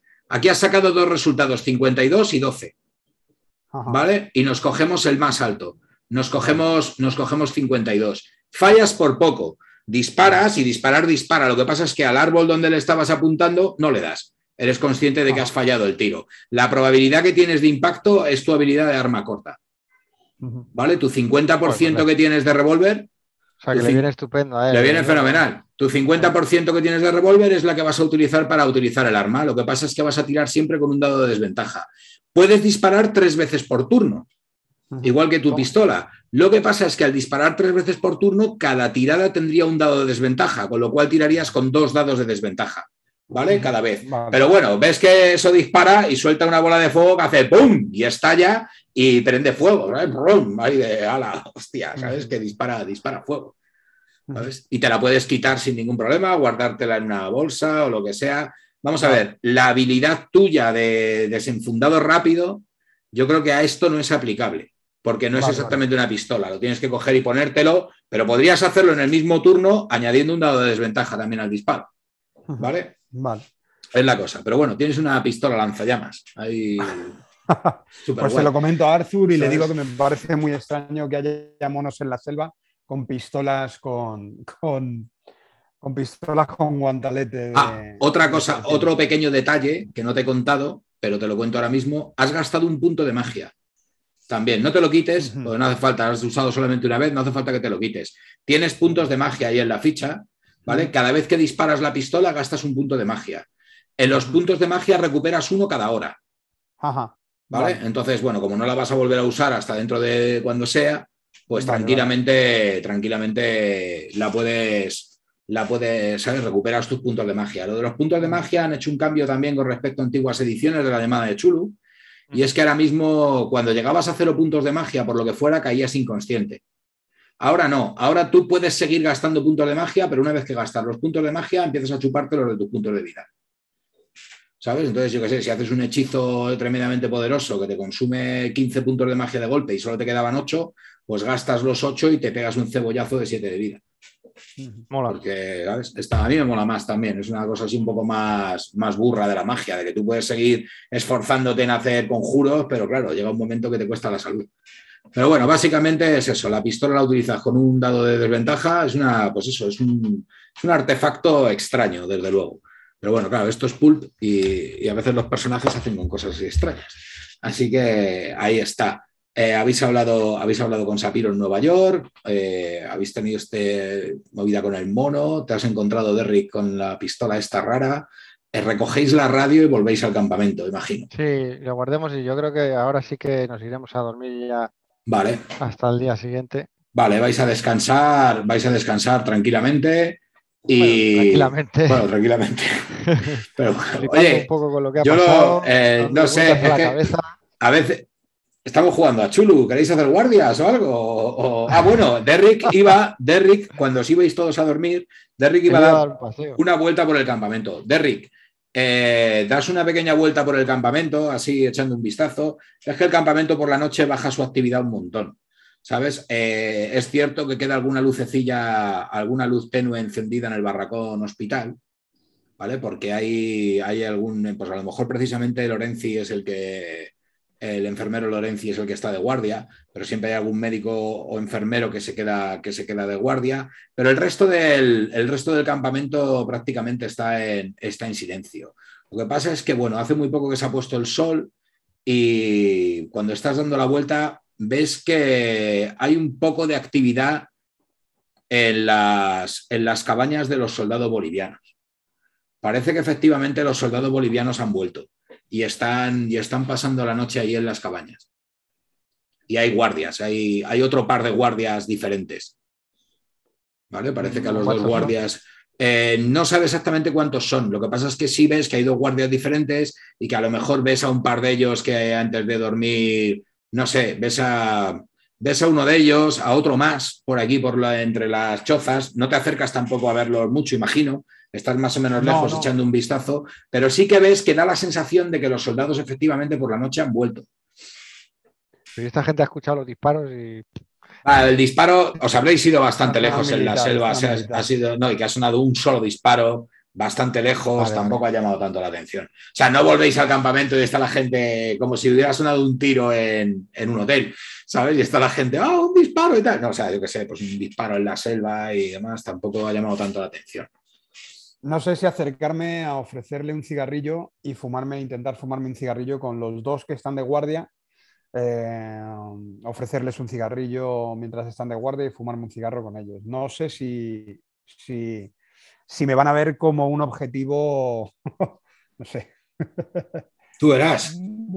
Bueno, yo creo que ya por hoy me la he jugado bastante. Me doy la media vuelta Vale, y vuelvo al barranco. pero... ¿Sabes? te, lo, piensas un momento, decir, me acerco a ver si, dice, mira, mejor no, que a ver si vamos a liarla y tal, y te vuelves al barracón con tu, te, vuelves, al, barracón con tus compañeros y les cuentas esto, les cuentas que claramente los soldados han vuelto a lo largo de, a lo largo de la, o sea, se han vuelto por la noche aquí.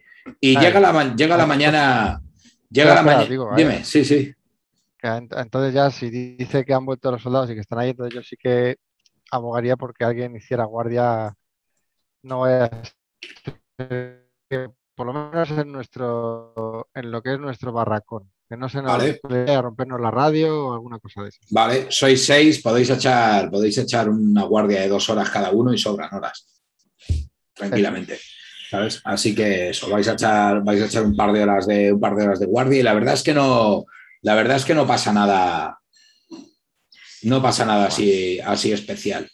Pasa la noche, pasáis la noche en el campamento en la selva, los ruidos de la selva es lo más que reseñáis. Y a la mañana siguiente, a la mañana siguiente os levantáis para ir a desayunar, desayunéis con los médicos y los enfermeros y efectivamente ahora sí que lo veis, por la mañana muy temprano los soldados se largan. Y, ahora sí que sí, Arthur, Derrick y bueno, todos lo veis, ahí está el, o por lo menos sí que se parece un montón el capitán La Fuente. El capitán La Fuente coge a cinco. Eh, no, me refiero que el capitán La, ah, Fuente coge, a cinco o seis soldados y se los lleva.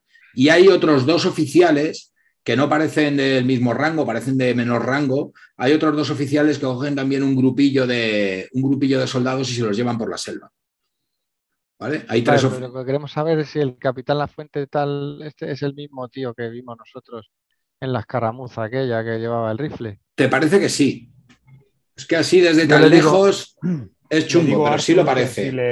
Y él a nosotros no nos reconoce ni. No, no se ha prestado, no se ha prestado mucha atención.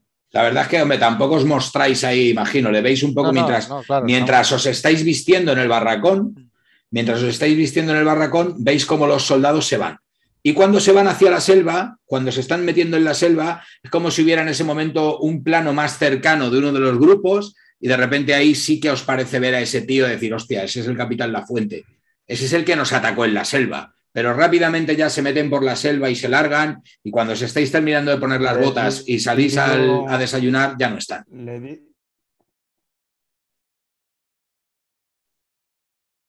Vale, entonces nada, porque iba a decir a Arthur que si les seguíamos un poco para ver hacia dónde se iban o hacia dónde se adentraban, pero si ya han desaparecido supongo que seguirles ahora no tiene, no tiene mucho sentido. Se largan. El cazador.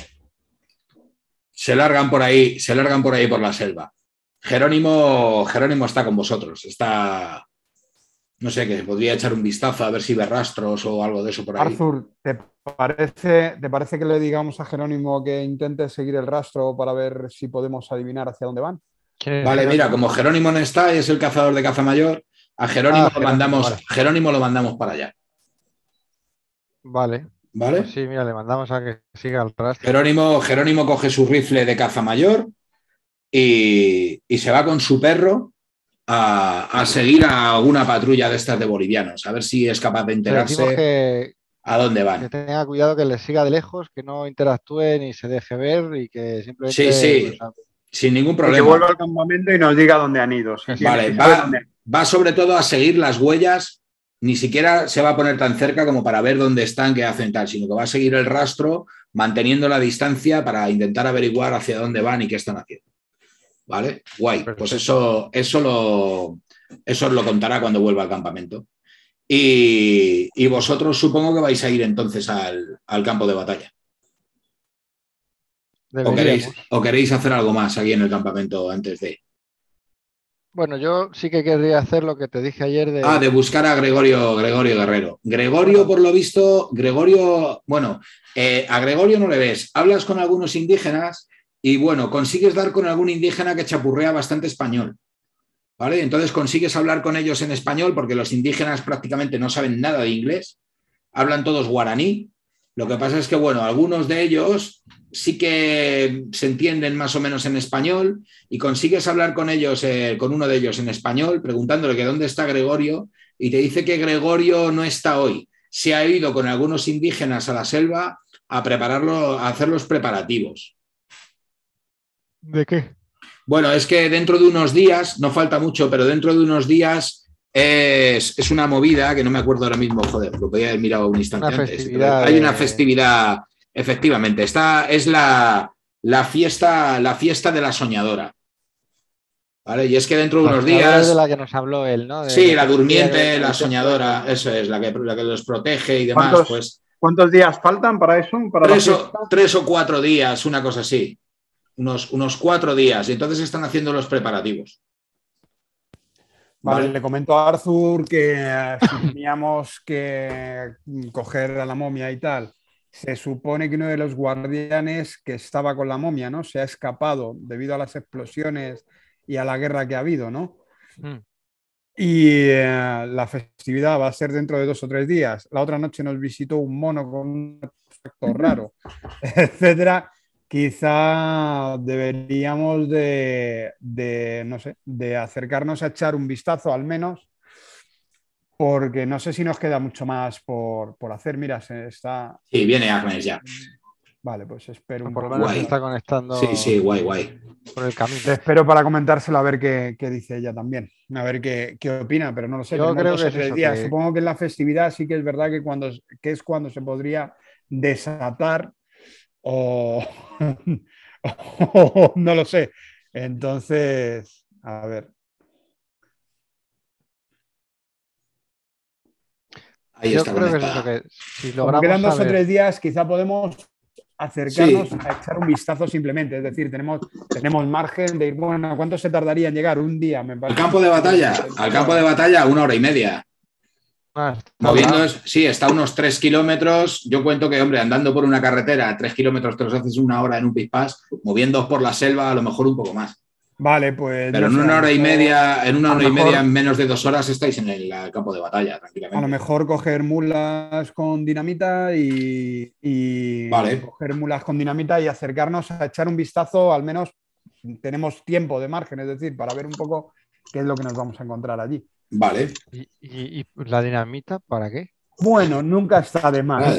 Ah, No, somos a lo mejor tapar porque- una entrada, tapar Ah. una entrada a alguna tumba, algún. eh, porque, porque somos héroes pulp y la dinamita, pues, pues eso. De ¿cómo no vamos a hecho, llevar si vamos a entrar en la tumba, yo dejaría dinamita puesta en la entrada de la tumba. Bueno, pero esto no es la tumba, esto es- vamos Para- a, investigar. Bueno, Derrick se, lleva, Derrick se lleva unos cuantos cartuchos de dinamita, aparte de su Sí, rifle, su pistola y su pistola lanzallamas.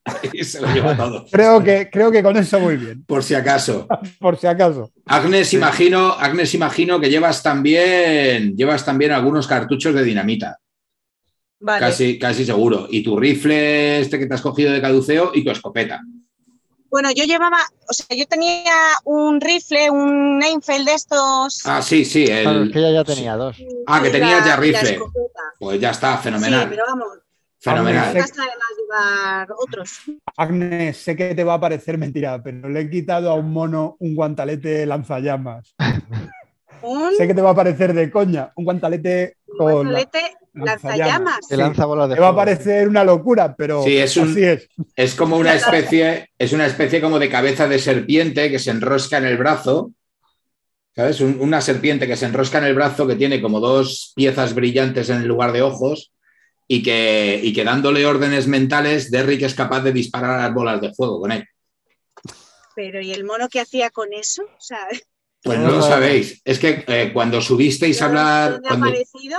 En la radio, cuando fuisteis a hablar con Caduceo por radio, eh, Derrick se tuvo que subir a un árbol para orientar la antena y cuando estaba a punto de bajar apareció de repente el mono ese con la pistola lanzallamas. Y le abatió de dos tiros porque eso se le ha dado bien. y, y eso apareció con él esa cosa que le había disparado y, y se lo ha quitado y se lo ha puesto. Yo, vamos, no me, no me explico cómo funciona ese artefacto. Estoy intentando ¿Pero también. habéis probado a usarlo algún otro o solo él? Solo lo ha probado él de momento. Se lo ha Vale, puesto vale. él, ha disparado y, Vale, vale. y dice que funciona bien. Además parece que, que se le se le da tan bien como disparar la pistola, así que parece como que Pero Dios mío, esto, es, esto es como demasiado extraño, ¿no? O sea, eh, he alcanzado a escuchar lo que, lo que nos han dicho de, de- de que si el destino de la humanidad Sí, sí, sí. o, o de que, pero es, pero es que, ¿pero esta gente está loca o qué? O sea, yo me juego mucho con este, con esta, este trabajo. Se supone que, que la, la legitimidad de mi empresa dependía de este trabajo. Tía, es una, es una movida, yo lo solo entiendo. De hecho, cuando vayas a Nueva York tienes que hablar con Sapiro seriamente. sí, ¿sabes? Y, yo- y, hostia, oiga, ¿sabes? Yo esto creía que era otra cosa. yo, Pero yo la- lo que te, Las momias no son unas cosas, no son gente muerta. Yo lo que entiendo, lo que quiero entender, eh, eh, Agnes, es que esto tiene algo que ver con algún tipo de nueva enfermedad o virus que se ha debido extender por algunas zonas de de eso, porque como Caduceo se mueve por zonas muy eh, limítrofes y, y en, en África y en sitios así como Sudamérica, han debido encontrar algún tipo de enfermedad que puede expandirse y a lo mejor en esta, en esta momia, pues Que la bomba ha hecho un agujero y, y ha permitido que salga ese virus, o ese microbio, o ese lo que sea. Nos han hablado de un guardián, Ya no lo sé, pero yo un me guardián. imagino que en la momia puede estar a lo mejor el eh, pues, do- donde puedan estudiar los doctores eh, el origen del virus o, o algo así con lo que puedan sacar la cura. Entiendo algo así, porque si no, no explico. Oye, ¿y, entonces nosotros estaremos en peligro? ¿Nos podemos haber Pues, contagiado? o- Por eso, eso me gustaría hablarlo también con los doctores Gómez y tal, a ver si nos pudieran proporcionar algún tipo de mascarillas o equipo de protección eh, que, que para, para, yo qué sé, por si acaso. Eh, La, la momia entonces es la durmiente de la que hablaba Gregorio. Pues no lo sabemos. eh. Sí, además nos han dicho los indígenas que en dos o tres días eh, va a ser la celebración de, de una Tres, fiesta tres, en honor cuatro, en tres, unos cuatro cuatro, días, cuatro tres, días, cuatro días. más o menos cuatro tres, días. cuatro días va a ser, eh, va a haber una fiesta en honor a la, a, a la durmiente, ¿no? Que es así como se llama la, Sí. la momia esta. La durmiente, la fiesta de la soñadora, así le llaman. Entonces, eh, Y luego esta noche han, han vuelto a venir los soldados y han ocupado sus casetas. Y, y por la mañana se han vuelto a ir y hemos visto al capitán La Fuente este y sí que era el tipo que nos atacó.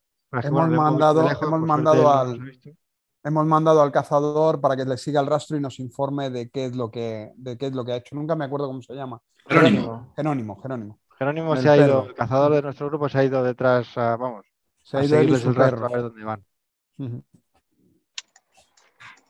Pero, oye, ¿y no será entonces que el, el, el ejército este es, es- quieren también esa momia y por eso Sí. nos han atacado? ¿Que, ha- supieran que los de Caduceo veníamos a por ello? Nos dijo Sefiro que parece ser que hay otra organización Estamos en competencia con ellos. interesado, que puede estar interesado también en adquirir eh, la momia. Yo no sé si esto será un conflicto entre farmacéuticas o, o- qué, pero vamos, yo entiendo que, que hay otro grupo y por lo que dijo él, pues puede ser que ese grupo no sean eh, tan eh, por así decirlo, moralmente correctos como, nuestro grupo y entonces a lo mejor quieran eh, hacerse con, esta cura para venderla y, subyugar a los países a tener que, pagar mucho por ella o algo así, entiendo. Yo había, había propuesto que saliéramos hacia allí a echar un vistazo para ver qué es lo que nos vamos a encontrar. Desde luego el tipo este de la fuente no parecía buena gente. Nos atacaron nada más llegar. Ellos sí que deben de saber eh, de, nosotros y de nuestra organización y nosotros estamos más perdidos que... Bueno, estoy pensando una cosa. Hemos mandado a Jerónimo a que les siga. Quizá deberíamos de... una muerte segura. Claro, quizá deberíamos de esperar a que volviera porque no vaya a ser que vayamos nosotros y nos encontremos allí con todo el ejército. No, eh, vamos a ver, para quitaros esto, para quitaros esa, idea de peligro de la cabeza, eh, por donde os, les habéis visto que se han largado, no tiene pinta de que vayan hacia donde pensáis ir vosotros. Pues entonces vamos a acercarnos. Oye, ¿y habéis hablado con la enfermera? No. No, con la enfermera no. Con la enfermera rara de momento no han hablado. De momento no han hablado. Hablar con, hemos intentado volver a hablar con, con el líder de este Gregorio. Con Gregorio. Y resulta que se ha ido con sus con unos cuantos del pueblo a, hacer los preparativos para la festividad esta, que debe ser que estarán recogiendo plantas o flores o algo.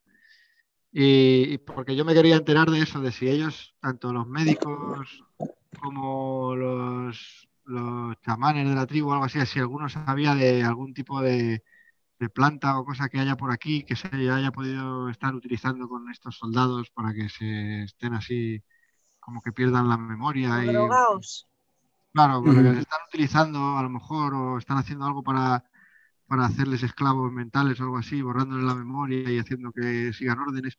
Entonces, pues si hubiera algún tipo de droga que, que conocieran de la zona que, actuara de esa manera. Pero Arthur, yo creo que esto sí deberíamos de preguntárselo más a los indígenas que a los enfermeros o a los doctores, porque por de ellos no me fío tanto, porque ellos, los enfermeros y doctores son conscientes del estado en el que se encuentran.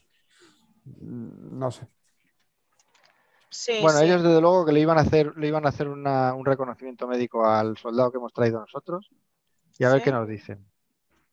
Vale.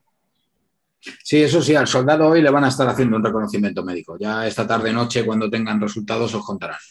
Vale, pues yo creo que nosotros podemos ir haciendo los preparativos para hacer nuestra pequeña incursión. Vale, lo que os digo, lleváis vuestras armas, vuestra dinamita y demás. Lleváis también algunas cosillas que había en las que había típicas de, me voy de exploración a, la selva. Palas, picos, cuerdas, eh, linternas, ¿vale? Todas esas movidas, agua. y todas estas, y víveres y estas movidas, las descargáis las cargáis en vuestras mochilas, incluso Derrick ha tenido la idea de, oye, nos vamos a llevar un par de mulas y, vamos con las mulas y para allá y cargamos y, cargamos y demás. Y bueno, interesante llevar dinamita.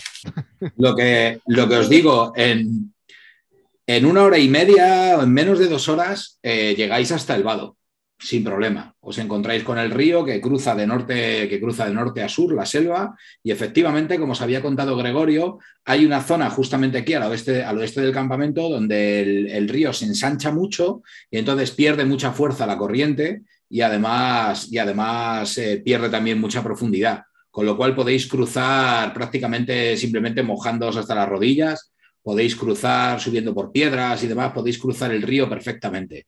Y una vez que cruzáis el río y os adentráis un poco más en la selva, os encontráis con el campo de batalla. El campo de batalla es una explanada bastante, bastante grande, eh, con muchísimo, o sea, eh, un claro formado a lo bestia en medio de la selva. Muchísimos árboles destruidos, muchísimos cráteres de explosiones y sobre todo muchísimos cadáveres y restos de, restos de la batalla. Veis unos cuantos vehículos, veis a lo mejor dos o tres camiones o un par de jeeps ahí medio, medio calcinados, volcados y sobre todo eso, sobre todo llaman la atención muchísimos, muchísimos cadáveres. Han pasado, han pasado, según nos dicen, esto sucedió el 4 de marzo y estamos a 16 de marzo. Han pasado 12 días desde que sucediera la batalla. Y lo que más os llama la atención es que los cadáveres, que no se los hayan comido los animales en la selva. Pues esto es lo que más, lo que más os choca. Pues 12 días un cadáver en la selva, eh, se lo comen, se lo comen los, carroñeros, vamos, rápidamente.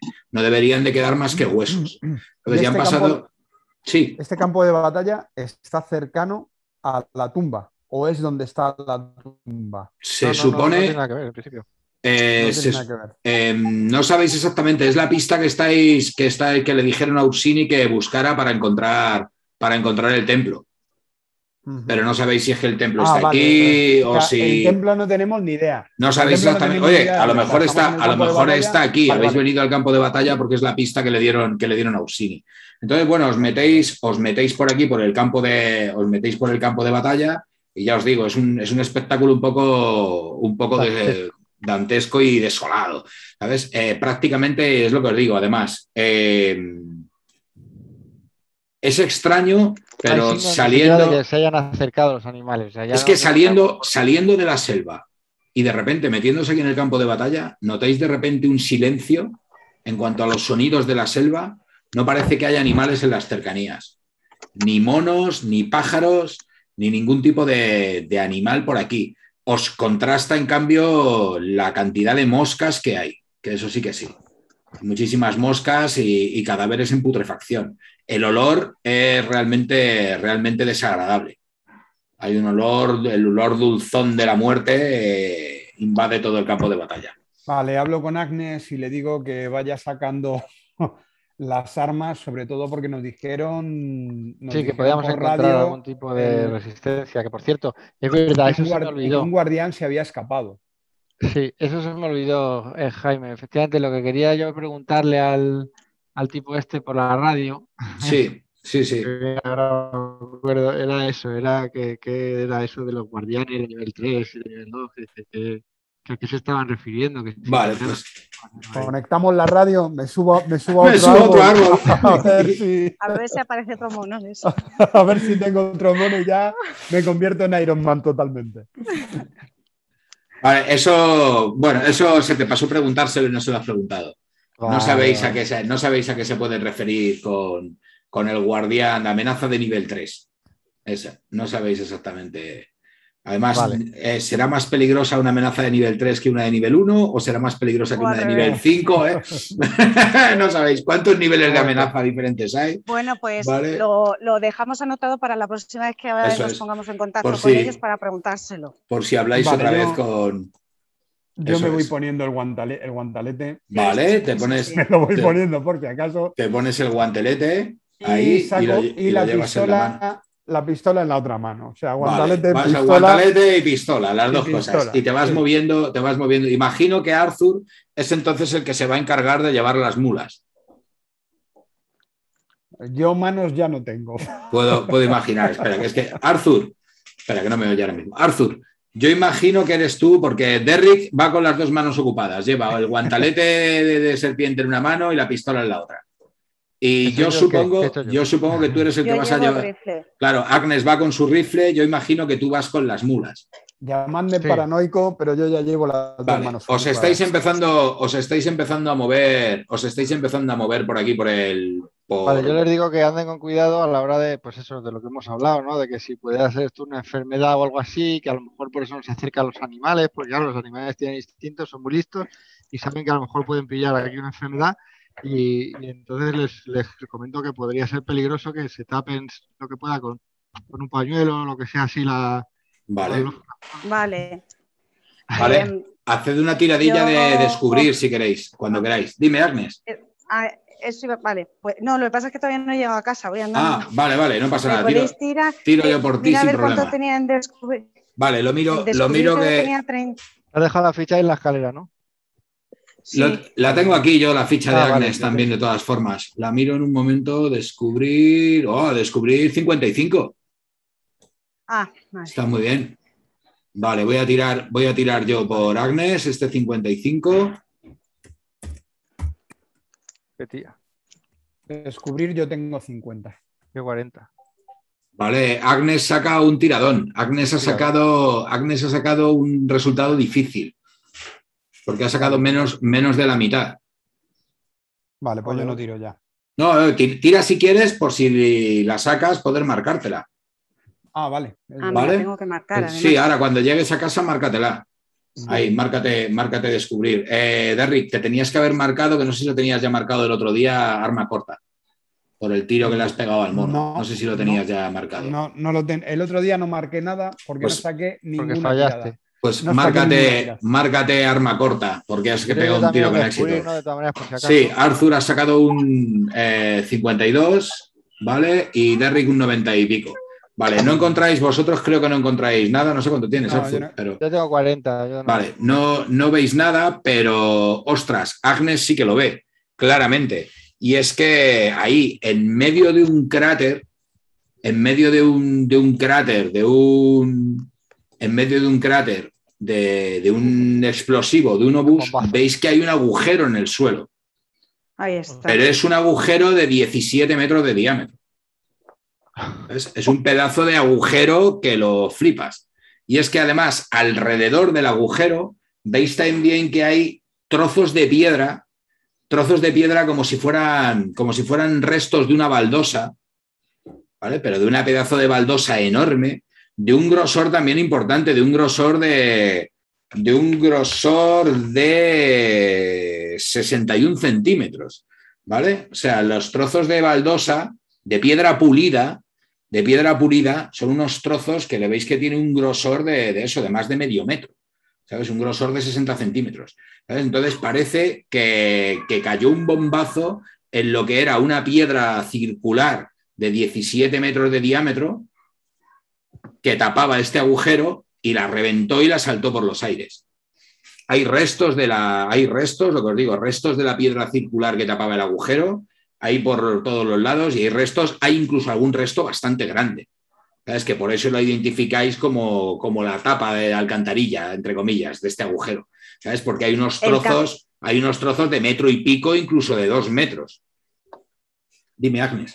Eh, como se supone que nos han dicho que creen que es posible que se haya escapado por aquí el guardián o uno de los guardianes, eh, a mí me, gustaría mirar alrededor del círculo si de ahí sale algún tipo de rastro que se pueda diferenciar de todas las señales de guerra que hay por el... Vale, ya está aquí Juan. Yo o el cazador. Está entrando ya por fin. Vale, eh, haz una tiradilla si quieres, Agnes, de descubrir. Me, me podéis, a ver. Vale, tiro, tiro, tiro por ti otra vez, no te preocupes. Tiro, tiro rápidamente. Hola a todos. Hola Juan, ¿qué tal? vale, eh, no, ves, no ves nada, Agnes. Nada. Estás a punto de caerte al agujero. He sacado un 99. ¿Sabes? Has estado a punto, a punto de caerte a, punto de caerte al agujero ahí. No, lo que sí que pasa es que sí que echas un vistazo a los alrededores del agujero y ostras, el agujero tiene pinta de ser muy profundo, pero muy profundo te hablo, es como cuando miras a un pozo. ¿Vale? Lo que pasa es que, joder, siendo de 17 metros de diámetro, cuando te acercas un poco al, borde para mirar y miras en la profundidad, ves que, joder, con 17 metros de diámetro debería entrar bastante luz. ¿Sabes? Pues es que, ostras, se pone negro, negro, negro, negro y no eres capaz de, de intuir ni siquiera cuál es su profundidad. ¿Vale? Hola, eh, Curtis, eh, Curtis Malón. Te contamos un poco dónde estamos, porque estamos en. Estamos, hemos tardado un montón en llegar aquí, pero estamos en todo el meollo de. el meollo de... Si estáis en plena acción, vosotros. No, no, tú estás, tú estás aquí, estás aquí con ellos, has venido con ellos. Después de unas cuantas averiguaciones que se han estado haciendo en el campamento de ayuda, porque habéis entrado dentro, habéis descargado los suministros, tal, y habéis hablado con los doctores y demás, habéis hecho unas cuantas cosas habéis decidido que, sobre todo, lo más importante, habéis hablado con Caduceo. Habéis usado la radio y habéis hablado con Caduceo. Resulta que Sapiro se ha puesto a la radio con vosotros y ha estado hablando con Arthur Williams y le ha estado contando a Arthur que es que, ostras, que le hubiera gustado que Ursini os hubiera contado todo esto, pero que ya que ha muerto Ursini no os habéis enterado más que de una parte, y es que lo que sucede es que la misión importante que tenía Caduceo aquí es que venís a buscar una momia y es que el futuro de la humanidad depende de que seáis capaces de traer esa momia intacta a Nueva York. Entonces, estáis un poco ahora mismo agobiados con el esto de decir, ¿cómo que el futuro de la humanidad? ¿Qué cojones significa esto? ¿Sabes? Y es que, y es que resulta que eso, que según os cuenta Sapiro, eh, bueno, os ha contado más cosas. Por lo visto, hay, hay otra organización que también se está intentando hacer eh, con la momia, eh, que efectivamente que bueno, que en el campo de batalla donde estáis ahora, que habéis ido al campo de batalla, en el campo de batalla se abrió algo se abrió, se abrió algo de un bombazo o algo así que tiene relación con el templo que estáis buscando, que por lo visto se escapó uno de los guardianes del templo, que esperemos que solamente haya este, pero se escapó uno de los guardianes del templo por aquí por cuando se rompió esto. Entonces, bueno, pues joder, parece que la humanidad eh, pende sobre vuestros hombros, ¿sabes? Y, tenéis que, pues eso, lo que os ha pedido Caduceo es eso, que tengáis fe en ellos también y que vayáis a, que recuperaréis la momia eh, evitando que lo consiga la otra, la otra organización y, y que y que tenéis que, tenéis que, pues eso, que, recuperar la momia a toda costa, que la vida de, la humanidad depende de ello. Y luego otra cosa que pasó también, ya así un poco anecdótica, pero bueno, anecdótica, muy importante, es que mientras Derrick estaba subido a un árbol orientando la antena para comunicaros por radio con Sapiro, resulta que ha aparecido un mono con un artefacto extraño en la mano que le disparó una bola de fuego a Derrick, que no le consiguió dar, pero Derrick reaccionó rápido, sacó su revólver, mató al mono y una vez en el suelo le ha quitado el artefacto ese que tenía y es como una especie de cabeza de serpiente que se enrolla en su brazo y resulta que Derrick tiene una pistola que tira bolas de fuego. Qué movida. ¿Sabes? Así de... Y bueno, ahora mismo habéis llegado al campo de batalla. El campo de batalla habéis visto que es muy extraño porque no hay ni un solo, o sea, hace 12 días que sucedió la batalla y los cuerpos no han sido devorados por las fieras. Ni tocados. ¿Vale? Hay mogollón de cuerpos, es un, campo de batalla bastante extenso y hay mogollón de cuerpos muertos, camiones semiquemados, algunos jeep volcados y demás, cráteres de explosiones. Y, o sea, es un campo de batalla demasiado grande como para poder examinarlo exhaustivamente. ¿Sabes? Tardaríais días en, tardaríais días en, en poder tardaríais días en poder explorarlo todo. Vaya, me escribe Tristán que llega a casa ahora y no tiene ni wifi ni agua. Madre del amor hermoso. Joder, qué chungo, ¿no? Lo del agua sobre todo, ¿sabes? No, no, qué chungo lo del wifi, lo del agua. wifi. Lo del agua y Coca-Cola. Lo del agua y cerveza, ¿no? Hay Coca-Cola. Joder. A ver si luego, cuando sea, puedo hablar con él pues, pues, eso, que estáis. Más o menos me hago cargo. Y ahora estamos en un agujero. Estáis en el campo de batalla y la cosa es que habéis encontrado un agujero.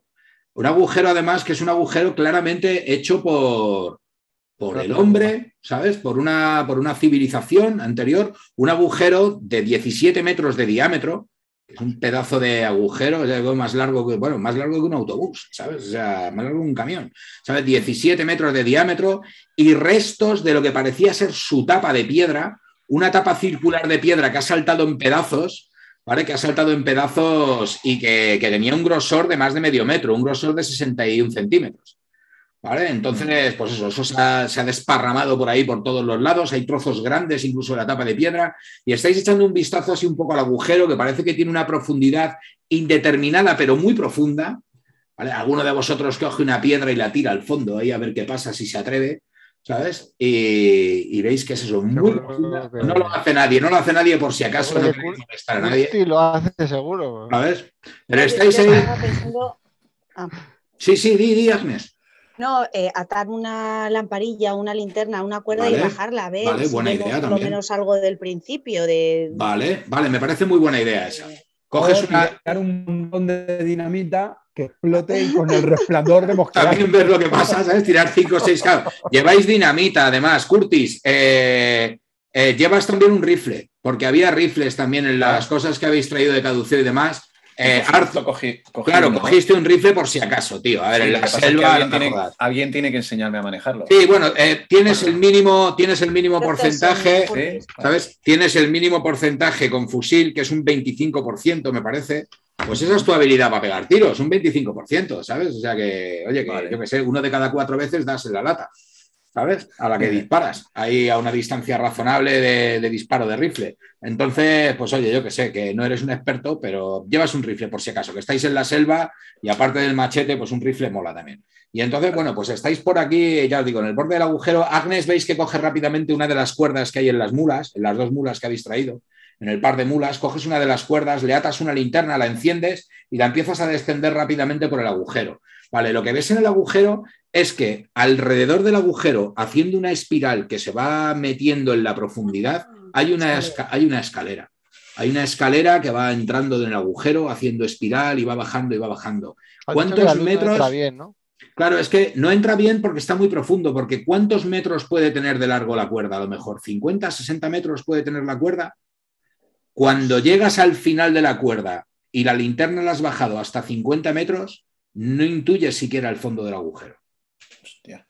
Joder. Arthur, profe, tú no, no- no identificas esto de nada, tú que eres el que ha estudiado. Arthur, haz una tirada.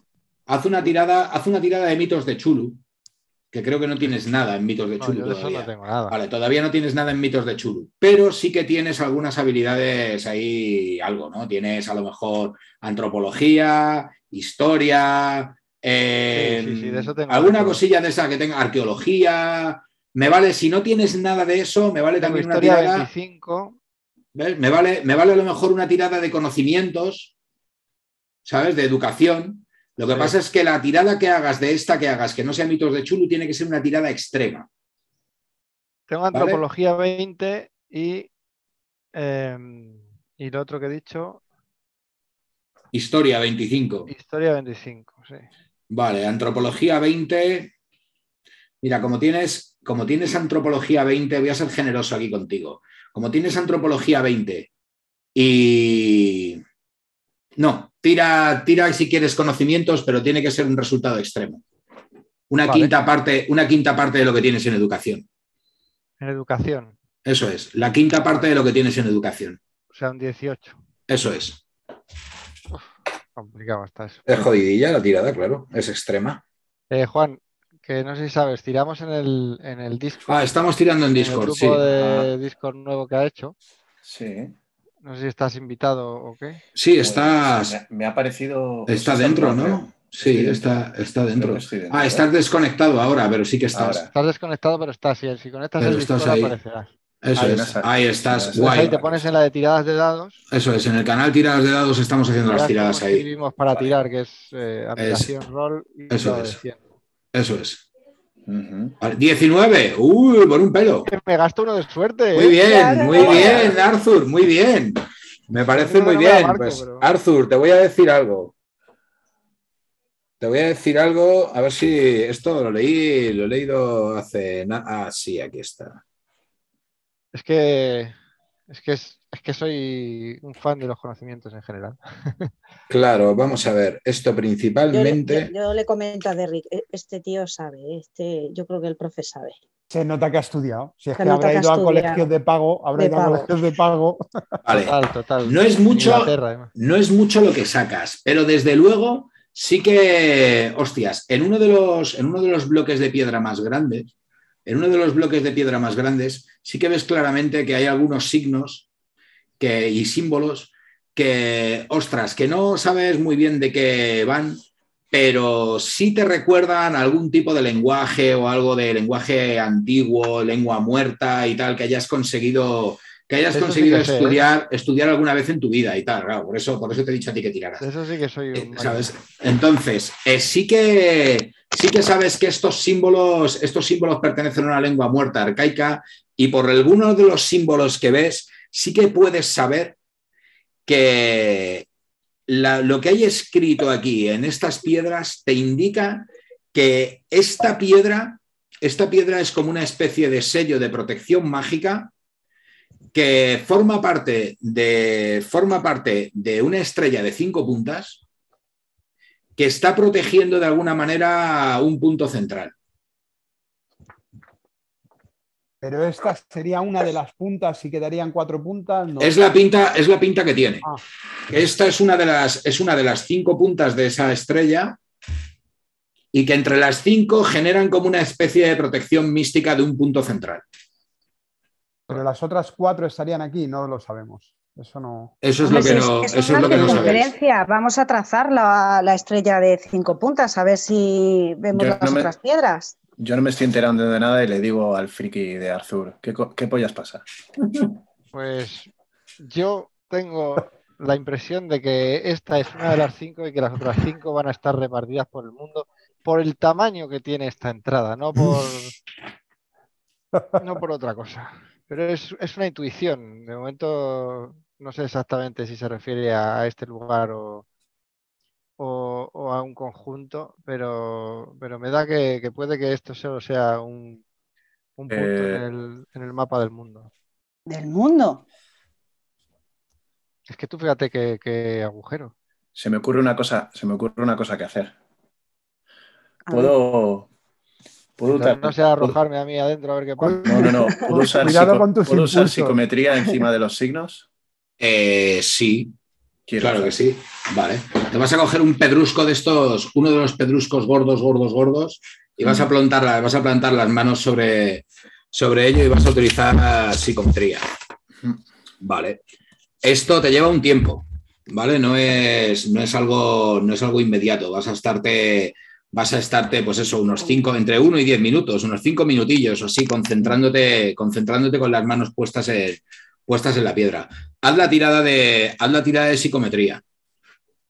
Vale. Yo me quería ver, me ¿Pero quería haber es eso de aprendido bien. psicometría? Es una. que tiene él. Es un poder que tiene él, que es que es por eso, por eso Caduceo, yo creo que le ha contratado. Ah, sí, pero él, pero él no lo sabe. Lo que pasa es que él no, él no sabe bien que es por eso. Pero es un, es un poder místico que tiene, es una movida, es una movida mística. Así que haz una tirada de un dado de 100 sobre tu habilidad de psicometría, que no sé ahora mismo qué Eh, porcentaje tienes. admiración roll, admiración Ad- roll 1 de 100, ¿no? Eso es, admiración, rol, espacio, un de 100. Un de 100. Vale, 43. ¿Cuánto tienes en psicometría? Nada, 25. 25. Bueno, te faltarían. Te puedes gastar puntos de suerte, acuérdate. Sí, Sí, es- son muchos, ¿eh? son veintitantos, veintitantos puntos de suerte, ¿no? No quiero. 25. Vale, No una cosa, una cosa ahora que dices lo de los puntos de suerte. Eh, eh, que no se me olvide. Tú estabas, en- tú estabas un poco herido, eh, Curtis. Vale. De, eh, de lo último, de lo último que sé, tenía 25 puntos de vida. Vale. Me bajaron a 22, pero me curaron un poco. Recuperé hasta 25. Mi máximo era 29. Vale, pues Y luego, de suerte, ten- gasté unos pocos y tengo 84. Vale, tienes 84 de suerte. Mira, te cuento. Lo primero, eh, te quedaban cuatro puntos de vida por recuperar. Cuando has estado en el campamento de ayuda, los médicos te han curado. Y te han curado esos cuatro puntos de vida a un tratamiento médico, te han terminado de curar esos cuatro puntos de vida, así que estás a tope de vida. ¿Vale? De todas formas, eh, quería aprovechar también para que lo supierais todos. Cada día que pasa, una noche de descanso recupera dos puntos de vida. Que sois héroes que te cagas. Entonces, cada, cada noche de descanso, aparte de los mm, tratamientos médicos que podéis recibir, primeros auxilios y demás, dos puntitos de vida cada día que recuperáis. ¿Vale? Y luego, por otro lado, la tirada de suerte. Haz una tirada sobre tu suerte actual y si sacas más de lo que tienes, vas a, o sea, vas a recuperar suerte siempre al inicio de cada sesión. Ah, ¿Vale? Entonces, haz una tirada, haz una tirada de 100 sobre tu suerte actual y según lo que salga, recuperamos una suerte u otra. Vale. ¿Vale? La tirada de psicometría falla. ¿Vale? Estás un rato ahí, pierdes 6 puntos de magia, eso sí que ahora apúntatelos.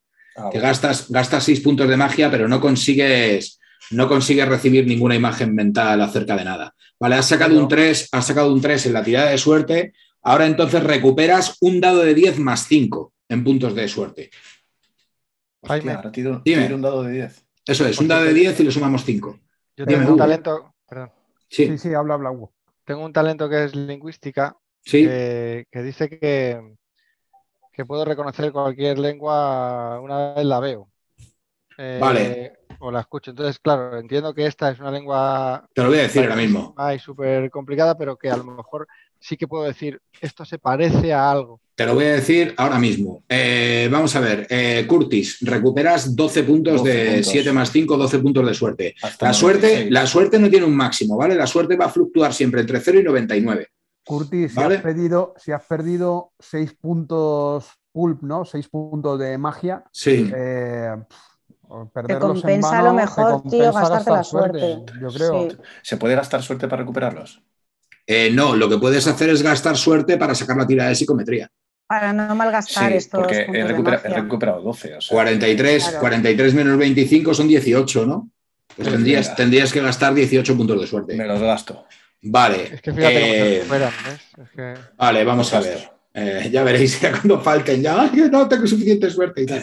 Vale, eh, vale, pues gastas esos puntos de suerte, tu suerte actual baja Y ya está. Vamos a ver qué es lo que pasa entonces con tu tirada de psicometría. Bien, em, vamos a ver. Mm. Vale, esto es lo que va a pasar. Lo que va a pasar es que veis como a vuestro compañero se concentra, se concentra en tener las manos puestas encima de la piedra y está ahí mogollón de concentrado con los ojos cerrados.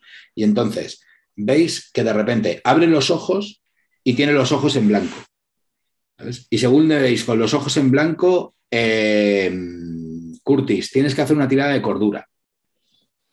¿Vale? Hostia, vamos a ver. Uf, Uf qué miedito. Rol. con un dado de 100 tienes que sacar, a ser posible, menos o igual que la cordura actual que tengas. Menos o igual. Eso es. Tengo 70, o sea que adelante, vamos allá. A ver qué pasa. Vamos. Vale, 48, vale, la vas a sacar. Vas a perder un punto de cordura. ¿Vale? Con lo cual tu cordura actual ahora mismo va a ser 69. Entonces la próxima tirada que hagas es sobre 69, ¿sabes lo que tiene la cordura? Que es un descenso ahí a los infiernos. ¿Vale? Y vale, lo que pasa es que, bueno, he pasado un poco tiempo, pasado un poco tiempo, veis que Curtis vuelve otra vez a tener los ojos normales. Y Curtis, tú has tenido una visión. Has tenido una visión de, de unos. Em, has tenido una visión de unos seres peludos como una especie de, osos humanoides peludos, monos, osos, muy grandes, muy grandes, muy grandes, como si fueran bookies de la Guerra de la Galaxia, ¿sabes? Muy grandes, fabricando este, fabricando este, este, este sello. ¿sabes? Y arrastrando la piedra entre 4 o 5, arrastrando una piedra ciclópea de 17 metros de diámetro y 61 centímetros de grosor, que no me puedo imaginar lo que puede pesar eso. ¿sabes? A cinco o seis de ellos arrastrándola por el suelo de la selva, mientras unos seres humanoides con aspecto reptiloide, ¿sabes? Unos seres con aspecto de, cara de serpiente y escamas en la piel y demás, les, les, les obligaban a ello a latigazos. Has, tenido, has tenido esa visión. se te ha ido mucho la, se te ha ido mucho la olla. Te, puedes imaginar lo que empatizo con los osos. O sea. Ya, claro.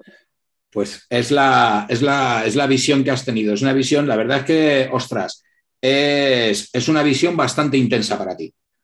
¿Sabes? Porque, ostras, se te, mete en la, se te mete en la mente y bueno, alguna vez habías utilizado este poder, pero no recuerdas haber tenido una impresión tan fuerte como la que has tenido.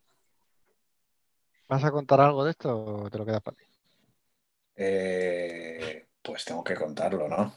Compartirlo con.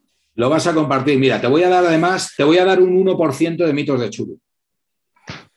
¿Eso qué es? Un 1%. Es una habilidad, es una habilidad que hay en la ficha que no se sube con, no se sube con la experiencia, sino que simplemente se van ganando puntitos por ahí.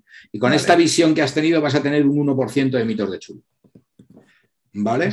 Eso, es como la vejez, te mata poco a poco. Eso sí, es que otra de las cosas que tiene lo de los mitos de Chulu es que, sobre todo ahora mismo, tu cordura máxima es siempre 99 menos mitos.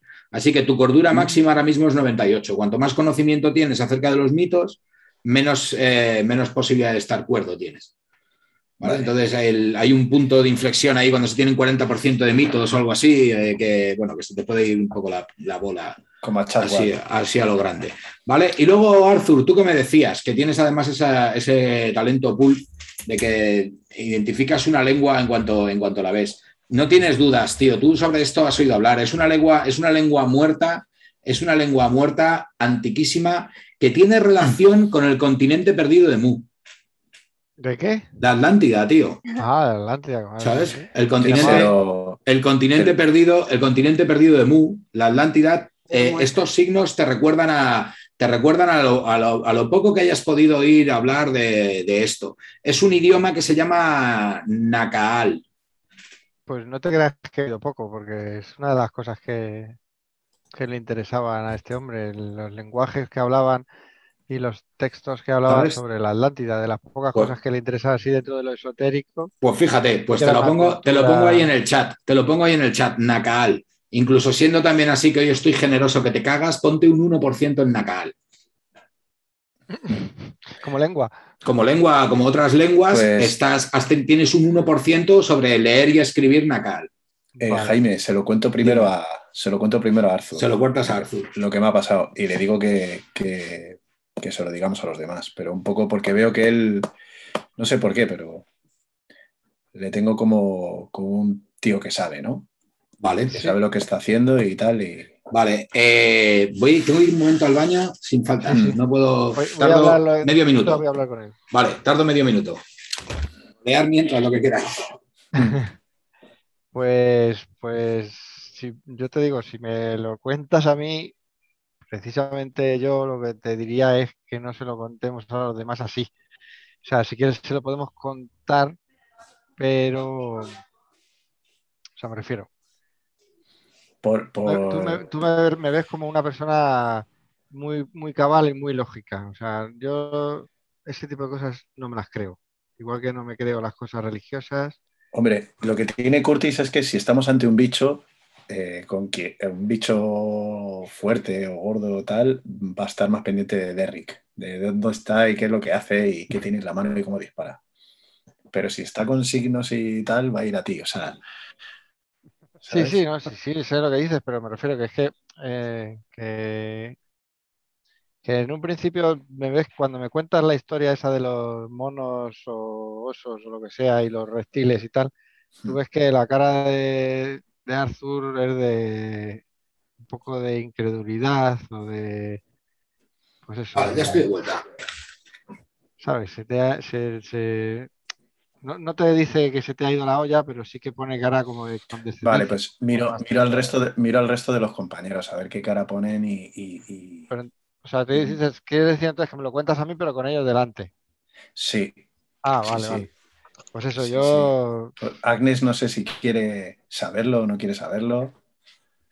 Yo intento buscarle una. Yo sí, yo, yo doy bastante poca credibilidad a todo este rollo de la magia porque es mi primer contacto que tengo en mi vida con ello. O sea, todo me parece un poco y, que, yo les cuente. Me parece extraño, claro, Que les cuente estas movidas paranormales o sobrenaturales, ¿les puede afectar a su cordura? No, mm, pero que no. No mucho. Cuando te lo cuentan, menos. Cuando te lo cuentan, menos. Es que tú realmente la tirada de cordura la has hecho porque has tenido una visión intensa de aquello, como si lo mm. estuvieras viendo realmente, como si estuvieras allí. Claro, tú que lo has tenido. Nosotros lo que pensamos. Yo y todo, el mundo, todo el mundo ha visto lo que he hecho y lo que, y, lo que me ha pasado, ¿no? Sí, eso sí. Que han visto que luego ya que hayan creído que te lo estás inventando o que ya que ellos crean más o menos en poderes esotéricos, eso es otra cosa. He visto a muchas mujeres vudú de estas hacer, hacer a muchas mambo, hacer ese tipo de cosas de poner los ojos en blanco y contar historias y no por eso me las creo. a eso me refiero. Yo es que además mi, personaje tiene una característica en ese sentido que es eso, que, todo lo racionaliza e intenta buscar una explicación racional a, todo y no, de momento no, no, cree en ese tipo de cosas. ¿Te acuerdas, Jaime? me puse sí, sí, lo sé, lo sé. Pues, pues yo se lo cuento a todos, tío. Vale, les cuentas todo. Todo lo que he visto. Vale, vale, pues nada, yo, yo intento darle una explicación racional como a todos ya. Tú es que no te has enterado, pero vamos, yo les he dicho a estos que todo este tema de las momias es un, es un tema de una de un virus o algún tipo de bacteria o algo que se les ha escapado y que es que deben estar las farmacéuticas estas peleándose por él y por eso hay otra farmacéutica que intenta también hacerse con la momia para sacar de ahí. Sí, sí. Vale. Entonces todo esto tiene que ver con eso. Entonces, yo, por eso, yo estas visiones de tal, me ha parecido raro ver a un mono con una cosa en la mano, pero como aquí hay gente haciendo experimentos científicos y tal, pues entiendo que claro. con los monos. Claro, no, está, no es tan raro, ¿sabes? Un mono con una pistola. Eso... Con monos. Ese tipo de. El aparato ese todavía no lo entiendo muy bien, pero. Eh, ¿Qué es lo que vais a hacer ahora? Pues o, hago, o hago yo algo. vale, pues no, eso. No, no, si ya, bajamos nosotros, tampoco hace falta formarnos. Vale, entonces, ¿quién, ¿quién va primero? ¿Quién, ¿Quién, va primero entonces? ¿Quién va segundo? ¿Quién va tercero? ¿Quién va... en la escalera que baja no es estrecha, pero tampoco es ancha, ancha. Entonces, más o menos podéis bajar uno o dos muy juntos. La escalera no tiene pasamanos tampoco, ¿sabes? La escalera es una escalera de piedra que va bajando en espiral y entonces, pues bueno, es a lo mejor que puede tener un par de metros de ancho, Entonces, uno solo podéis ir perfectamente pegados a la pared sin pasar mucho miedo. Yo bajaría acojonado. Yo que a las alturas tampoco me molan mucho, yo iría cagadito En de la, miedo. pared, ¿sabes? ¿En la pared hay algo donde se puedan ir atando cuerdas o...? Sí, no te parece demasiado, no te parece demasiado difícil si lo tuvieras que hacer. ¿Sabes? Seguramente con las cuerdas que llevéis. No hay argollas y demás, no hay argollas, pero, pero sí que pues alguna piedra que sobresale en algún punto. De hecho, Agnes, bajas tú primera entonces.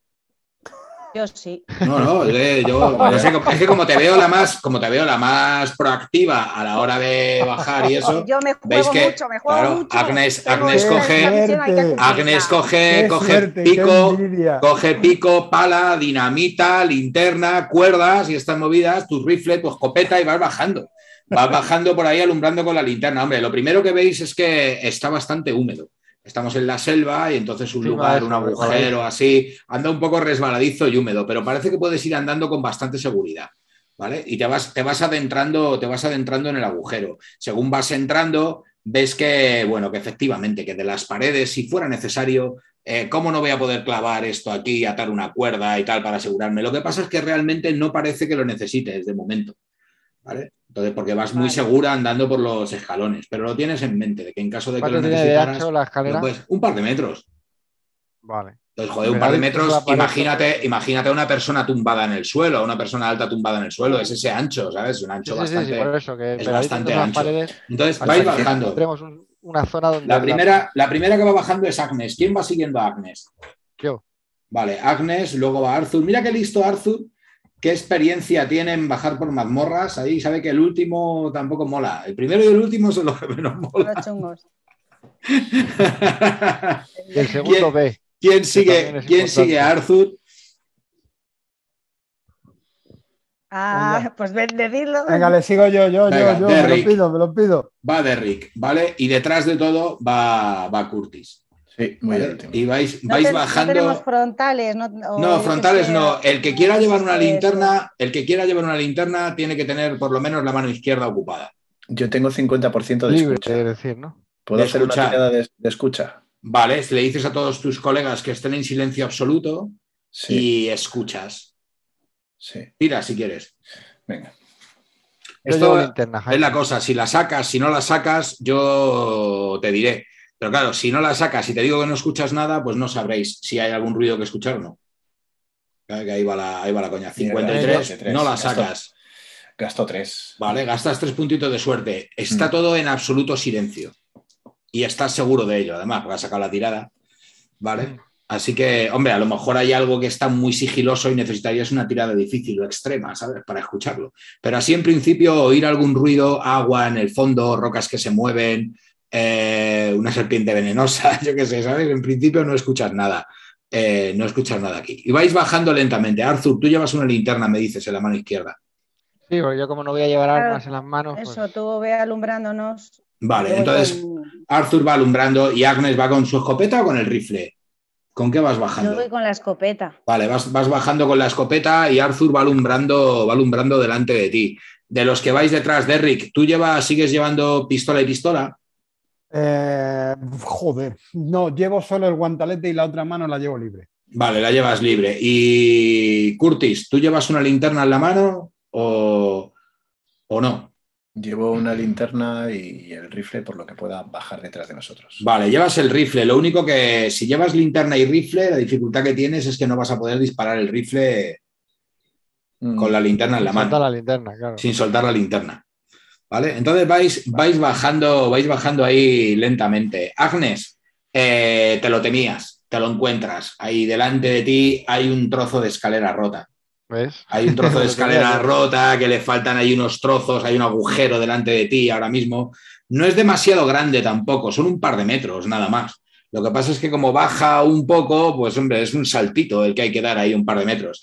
Y cuando le dices a Arthur que alumbre hacia abajo, porque ya habéis bajado, ya habéis bajado tranquilamente 50 metros de profundidad, ¿sabes? Habéis bajado hasta donde alumbraba tu linterna la primera vez. Habéis bajado 50 metros de profundidad, incluso miráis hacia arriba y veis que arriba el, el cielo que se ve a través del agujero empieza a ser un disco pequeño que se ve allí en, en la lejanía.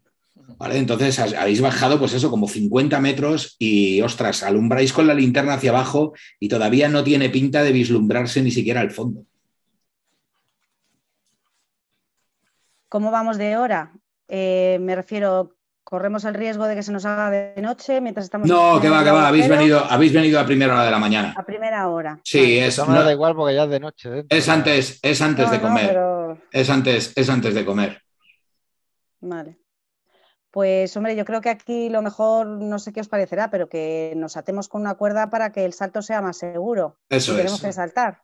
Vale, vas a hacer, vas a hacer algo así. Entonces, Agnes, eh, te vas a atar con una cuerda para que te sujete a alguien y, vas a intentar saltar. Ponemos, ponemos una. Anclamos uno de los extremos de la cuerda en el origen del salto. Ahí está. y nos Eso es. todos la cintura para que ninguno se pueda caer. Vale, os atáis, hacéis una cordada entonces. Y atáis, y atáis la cuerda al otro lado y vais a saltar de uno, de uno en uno. Vale, yo incluso os digo, el primero que salte va a saltar un poco a pelo. Va a saltar protegido, pero va a saltar a pelo. Los siguientes, si ese primero que salta, si ese primero que salta ya coloca una cuerda y atada, el siguiente que vaya a pasar va a tirar con ventaja. Claro. ¿Vale? Porque ya se va a ayudar en una cuerda y demás. Así que venga, ¿quién salta primero? Saltar o trepar, saltar o trepar, lo que queráis. Saltar o trepar. Me vale cualquiera de las dos. pues yo tenía saltar 35. Yo tengo igual 20 y 20.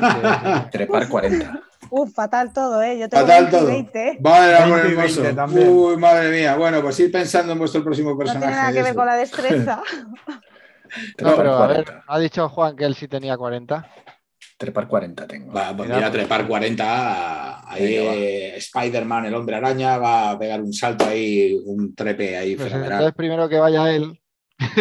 Claro, primero, primero, primero, va Curtis, ahí efectivamente, el afroamericano primero, por si hay una trampa o algo. Se le, puede, se le puede ayudar o empujar, o sea, ayudarle en el salto, ayudarle en el salto y darle un dado de lo bonificación. lo va a hacer a pelo, lo va a hacer a pelo, pero está, pero está sujeto con la cuerda. Le tenéis sujeto, sobre todo, sobre todo entre Derrick, Arthur, bueno, entre Derrick y Agnes, que seréis los dos más fuertes, le tenéis sujeto con la cuerda. Además, la cuerda la habéis atado ahí, ¿vale? Así que venga, Curtis, dado de 100. Vale, 21. Muy bien, muy bien. Curtis, Curtis ágilmente, agarrándose con la cuerda y tal, pega un salto. Una vez que llegas al otro lado, atas la cuerda para que tus compañeros puedan pasar con la cuerda. El siguiente que tire lo puede hacer con un dado de bonificación. Vale, Agnes, te estoy viendo ahí sufriendo. Pero me, estoy, viendo de Fenestrike. Sois, sois, que sois estamos atados. estáis, atados y ahora mismo con vos. Ah, bueno, oh, contra la pared. Estamos atados en origen y en destino. Y, en destino. y entre vosotros, ¿sabes? Estáis pasando, o sea, yo qué sé, o sea, como si, o sea, la hostia. Sí, la hostia en verso. puede ser. Vale. uno todos. Así que vamos a ver, eh, ¿quién pasa? Venga, yo. Pues venga, Agnes, tiradita, dado de 100. Lo que pasa es que, mira, tiras con ventaja, tiras dos dados de decenas. Te quedas con el mejor. Vale, pues venga, tiro. Tira una vez y si no, luego tiras uno de 10. O como quieras, vamos. Ay, Dios mío. Venga. Eso sí, Curtis. mira, he sacado un 1 y un 2. O sea que la, la paso. Genial. Estupendo. Así que, vale, con ese 1 y con lo que sacaras de 0 a 0, o sea, de 0 a 9, sacas 19. no hace falta, entre 10 y 19, márcate, márcate trepar o saltar, la que tú quieras. Saltar. Y vale, y Curtis, tú márcate trepar, porque has hecho la tirada con éxito. Ah, no, no, Agnes, no te la marques, que estás tirando con bonificación. No me he dado cuenta, perdona. ¿Cómo que, ¿cómo que me la marco? Te la marques. Cada vez que hagas una tirada con éxito, te coges tu ficha y el cuadradito que viene al lado de la, habilidad, a la izquierda de la habilidad, le pones una X. Ah, vale. ¿Vale? Y entonces al final de la historia esta, cuando, cuando volváis a Nueva York, los que sobrevivan, eh, hacéis tiradas para recuperar, para, subir vuestras habilidades. ¿Vale? El aumento de experiencia en la llamada de Chulu funciona así. Cuando haces una tirada con éxito, te la marcas y al final de la, del juego te tienes posibilidad de mejorarla. Vale, si tienes que usar puntos de suerte, no son tiradas con éxito. Claro, si gastas puntos de suerte, no. Y si, si es una tirada bonificada, tampoco. Penalizada, creo que sí. Pues el otro día, el otro día la del cuchillo fue un tiradón. Pues apúntatela, si está ahí, ¿te acuerdas? Apúntatela. Hombre, claro. Que pues apúntatela. que voy a llegar a Nueva York. Pues Agnes, eh, saltas y perfectamente, aterrizas al otro lado, está resbaladizo, pero caes en los brazos de Curtis que te agarra y tal y no hay ningún problema. Estáis uno en cada lado. ¿Quién va a saltar ahora? Yo. A ver, ahora sí que justo antes de que salte Arthur, haced una tirada de escuchar o haced una tirada de descubrir, lo que más os dé la gana. ¿Vale? Escuchar o descubrir, lo que queráis, lo que más tengáis. de las dos? Sí, lo que más tengáis. Voy a descubrir que tengo más. Yo no.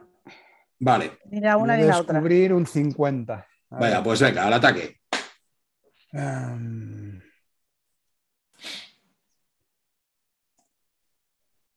A ver, quiero ver lo que sacan ellas. y ya está. un 47 ah, digo, salido, han salido juntas. Vale, nada, no pasa nada. Es que guay. la. Yo lo que pasa es que si tiráis todos a la vez, no me sale la notificación de todas. Es que me flipa mucho eso también porque me dan las notificaciones, me da, me da los resultados, ¿sabes? Ahí en una notificación. Yo he pasado. Vale, eh, yo también. sí, también, pues apuntároslas, apuntároslas ah, y os cuento a vosotros dos lo que os enteráis. Y es que, Arthur, justamente antes de saltar, eh, o oyes o ves, igual que Derrick, oyes o ves, que de repente la luz que entra por la parte de arriba del, del, agujero se, oscurece durante un momento. Entonces miráis hacia arriba y veis como una especie como de, de alquitrán, una especie como de alquitrán pegajoso. Un alquitrán pegajoso está descendiendo por la pared del, del, agujero a toda velocidad. ¿Vale? Se mueve a toda hostia, pero a toda hostia, y además es como un alquitrán, pues es un alquitrán pegajoso que va extendiendo, va extendiendo seudópodos y, lo que parecen apéndices que, se, que salen y se vuelven a su cuerpo y va avanzando a toda leche bajando por la, por la pared.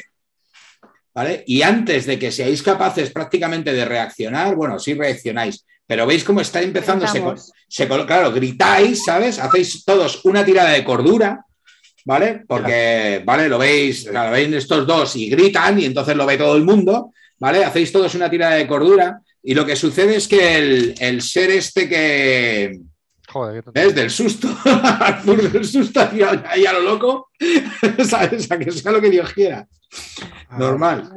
Ahora, yo no la paso. Vamos a ver, los que pasáis la tirada de cordura. Ah, sí, sí la paso, sí la paso. Pero nueve. Toma ya, tiradón. Eh, un momento, ¿es tu quinta parte? ¿Es una tirada extrema de cordura, Agnes? A ver, yo tengo 40. Ay, no llega, 9 por 5, 45. No, te llega, pero la pasas. Pierdes un punto de cordura. Vale. Vale, los que la pasáis, perdéis. Sí la paso, sí la paso. Vale. Es que tengo 85. ¿Qué se tira? ¿Uno de 100? Uno de 100. Sí, igual. Uno de 100, claro, ya tengo 69 ahora. Claro, tienes que sacar 69 o menos. ¿Vale? Eh, Curtis la pasa también. Y me parece que eh, Derrick la falla. 96 y tengo 80. ¿vale? No se puede gastar suerte para las tiradas de cordura, ¿vale? Entonces, lo que sucede ahora es que eh, Curtis pierdes un punto, Agnes pierdes un punto y Arthur pierdes un punto. Derrick, tienes que tirar un dado de 10 y esa es la cordura que vas a perder. Vale. Un dado de 10. Dios mío. Eso es. Que es el que tiene el puñetero brazalete. ya, tío, o sea, por favor. Me queréis por el interés, ¿eh? Me queréis por el interés. Vale, pues. ¡Hola! ¡Madre mía! Vale, bueno, vamos a ver. Yo ahora te diría que. ¿Qué ha pasado? Que, ha sacado un 10. Pues que ha sacado un 10. Eso es lo que ha pasado. Vamos a ver. Lo que sucede ahora sucede en un montón de cosas. ¿No se puede cambiar con suerte eso? Sí, pero no tanto como le gustaría a él. O sea, la cosa es que, vamos a ver, si pierdes, si pierdes más cinco o más de golpe, puedes sufrir una locura temporal.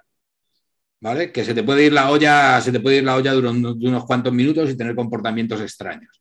Entonces, la cosa está en que. ¿Quién está con él en la escalera? Eh, eh, él está. Eh, ah, está, está atrás del todo. Derrick, Derrick está el último ahora mismo. Estás atado a la. Es que ellos han saltado y nosotros no. ya, ya, ya. Estáis dos en un lado. En este lado Eso es. vas a tener que coger todo el brazalete. Bueno, ya veremos. A mí no me quitáis el brazalete. Te cuento. La cosa es que en principio pierdes 10 puntos de cordura. Ahora tendrías que hacer una tirada de inteligencia y en caso de que la fallaras no pasará nada. Pero un momento. Pero si la sacas, se te va a ir la pelota. ¿Vale? Porque vas a descubrir realmente, tu mente va a asimilar realmente el horror al que se está enfrentando, ¿vale? Eh, la cosa es que puedes bajarte la pérdida de cordura a la mitad pagando el doble de la pérdida de cordura en suerte.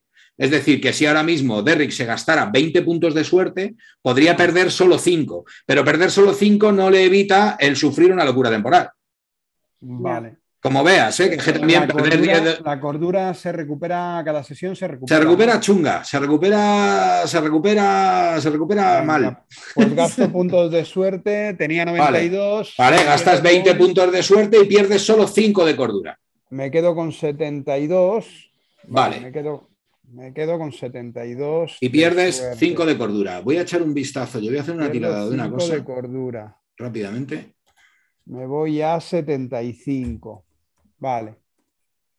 Y ahora tienes que hacer la tirada para lo de la pérdida de esta. Siete. Vale. Y tienes que hacer una tirada de inteligencia. Y esta normalmente suele ser mejor fallar.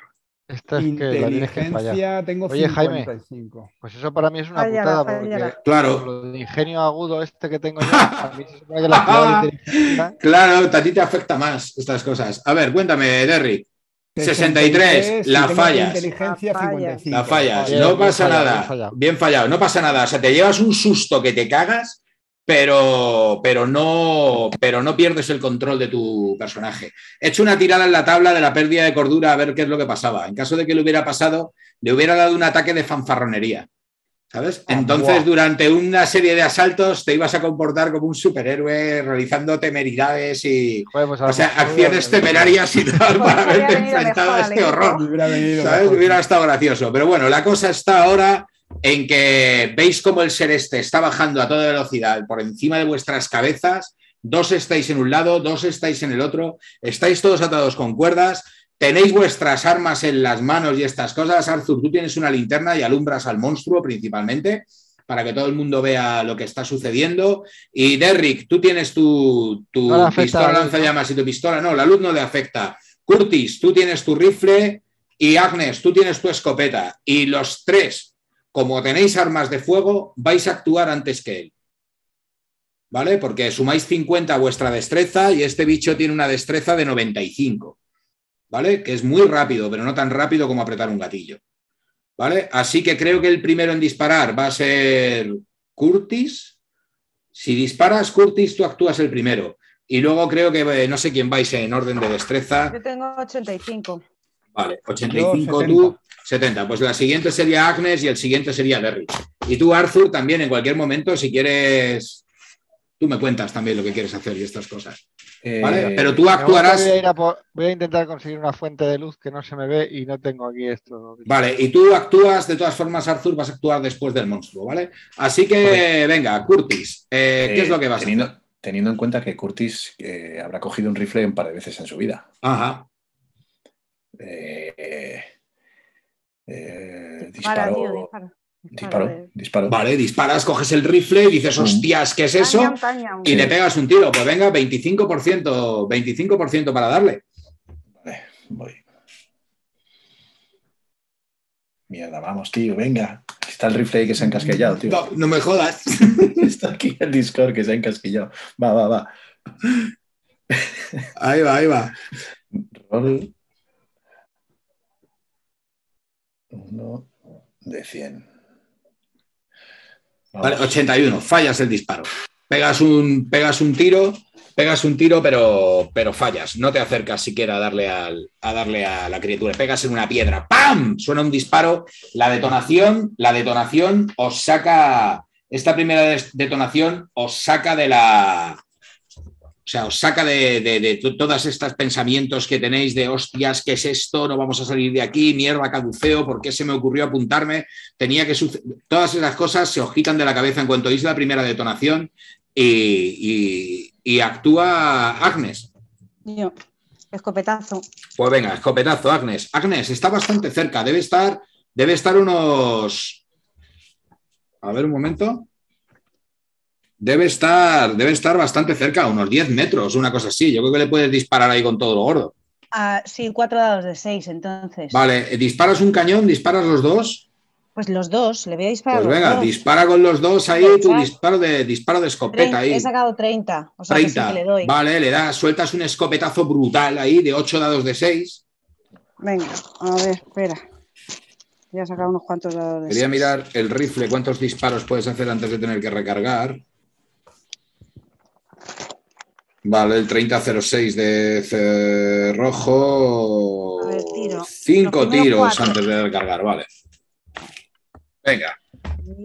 y 6. Súmalos todos porque yo lo considero un único, un único ataque.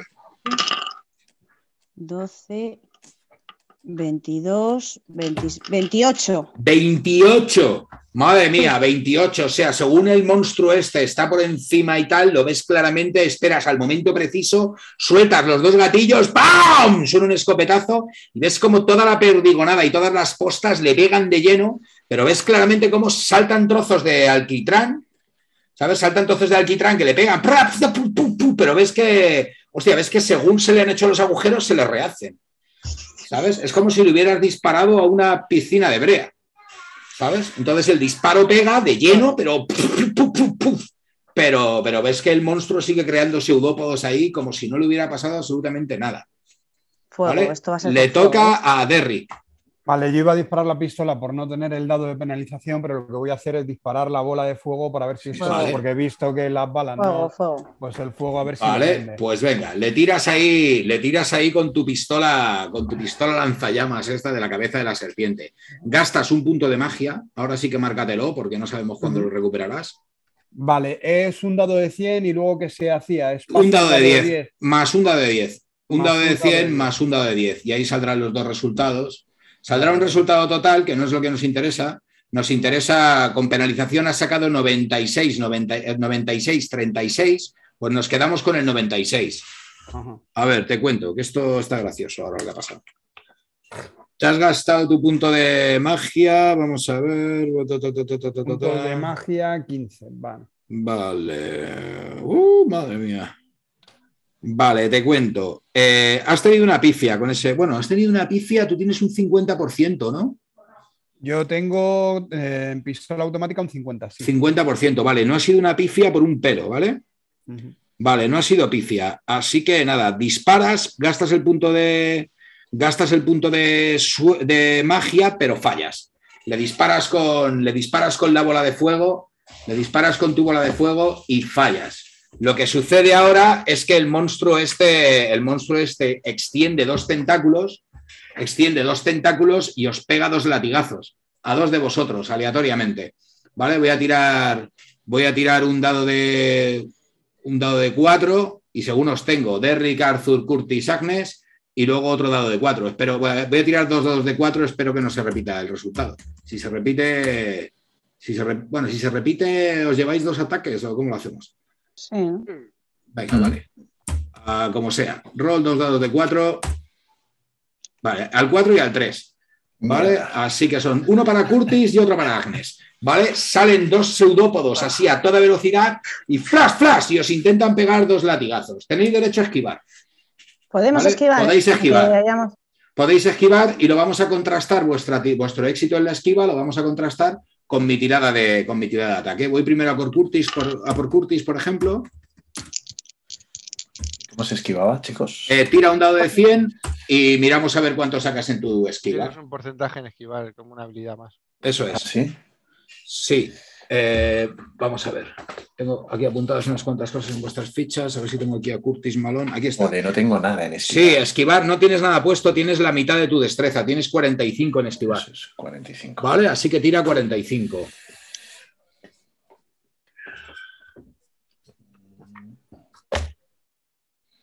Vale, a ver qué sale. Y te cuento.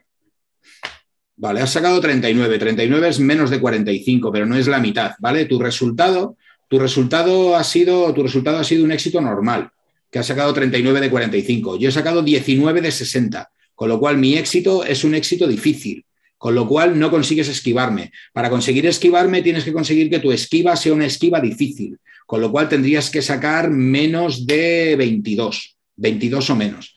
Entonces tú verás, gastando, gastando 17 puntos de suerte consigues esquivar el ataque, si no te lo llevas. No, me lo llevo. Te lo llevas, vale, te vas a llevar un latigazo de cuatro dados de 6.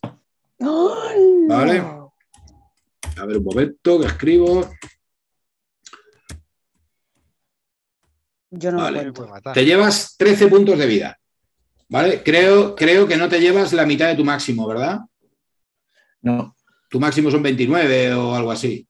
O 28, 29. No te llevas la mitad de tu máximo, pero te pega un ostión, ¿sabes? El, el pseudópodo este alquitranado, cuando te pega, te pega en toda la cara y es como uno de los puñetazos que te has llevado en algún garito por algún guardia de seguridad. ¿Sabes? Te mete un leñazo ahí en toda la mandíbula, ¡bam! Es durísimo, tío. Parecía una cosa así pegajosa y líquida. Y es duro, es duro como una piedra, tío. Me quedo en 17. Te quedas en 17, estás fenomenal, estás hecho un toro. Entonces, ¡va! Te mete un puñetazo en la mandíbula que incluso notas cómo se te mueve uno de los dientes y todo, ¿sabes? De la cacho hostia que te ha metido. Y ahora voy a por Agnes. Agnes, tú haz tu tirada de esquivar también. Madre mía. A ver qué pasa. 98. 98, 98 es una mierda de tirada, Agnes, ya lo sabes tú. Yo he sacado, yo he sacado un 17, que es otra vez un éxito difícil. Dios, chaval. ¿Vale? Así que igual, o sea, lo que pasa es que a ti, según has disparado con la escopeta, según le has disparado con la escopeta que te está protegiendo la cara, te pega un puñetazo en el hígado, ¿sabes lo que es? O sea, notas eso, notas un hostiazo, un hostiazo en el hígado tremendo que te quita 12 puntos de vida. No es, la, no es la mitad tampoco de tu máximo, ¿verdad? No, tengo 32. Vale, cuando recibís la mitad de vuestro máximo, podéis caer inconscientes. ¿Vale? Pero si te llevas una hostia que no llegue a la mitad de vuestro máximo, no puedes ni morir siquiera. La forma de palmar, o bueno, de palmar, la forma de palmar es que te lleves un leñazo que sea el máximo de tus puntos de vida. O sea, el máximo, o sea, te lleves 30 de golpe, así, plas, pum, y te mata. ¿Vale? Si pierdes más de la mitad de tu máximo y llegas a cero, estás moribundo, que te puedes morir en cualquier momento. ¿Vale? Pero entonces, bueno, ahora mismo nada, os habéis llevado dos hostiazos terribles. O sea, Agnes, has estado a punto de perder el equilibrio y todo. ¿Sabes? El, el golpetazo que te ha dado, te ha dado en la cadera, parte, de, parte del cuerpo, la cadera y ¡pam! Pues sabes que te va a salir de ahí un moratón que, que lo flipas y te ha dado un leñazo tremendo. Y le toca a Curtis. Yo no tengo nada de fuego en mi mochila. Eh, tú tienes. Tenemos no, lámparas de aceite. Las, las cartuchos linternas no, que llevamos son no, de las, queroseno las que va, las linternas que lleváis son de pila. Tío, tírale una dinamita o algo. ¿Qué Claro, impacto eso sí, dinamita. aquí? Arthur no lleva, Arthur no lleva porque a él lo que le mola es leer y escribir. Pero los demás Sí. todos lleváis di- dinamita en la mochila, Hombre, dos o tres le- cartuchos o Le cuatro. enciendo, le una y se la tiro. Vale, coges un par de cartuchos de dinamita, También ¿sabes? De los que tienes cuidado. juntos.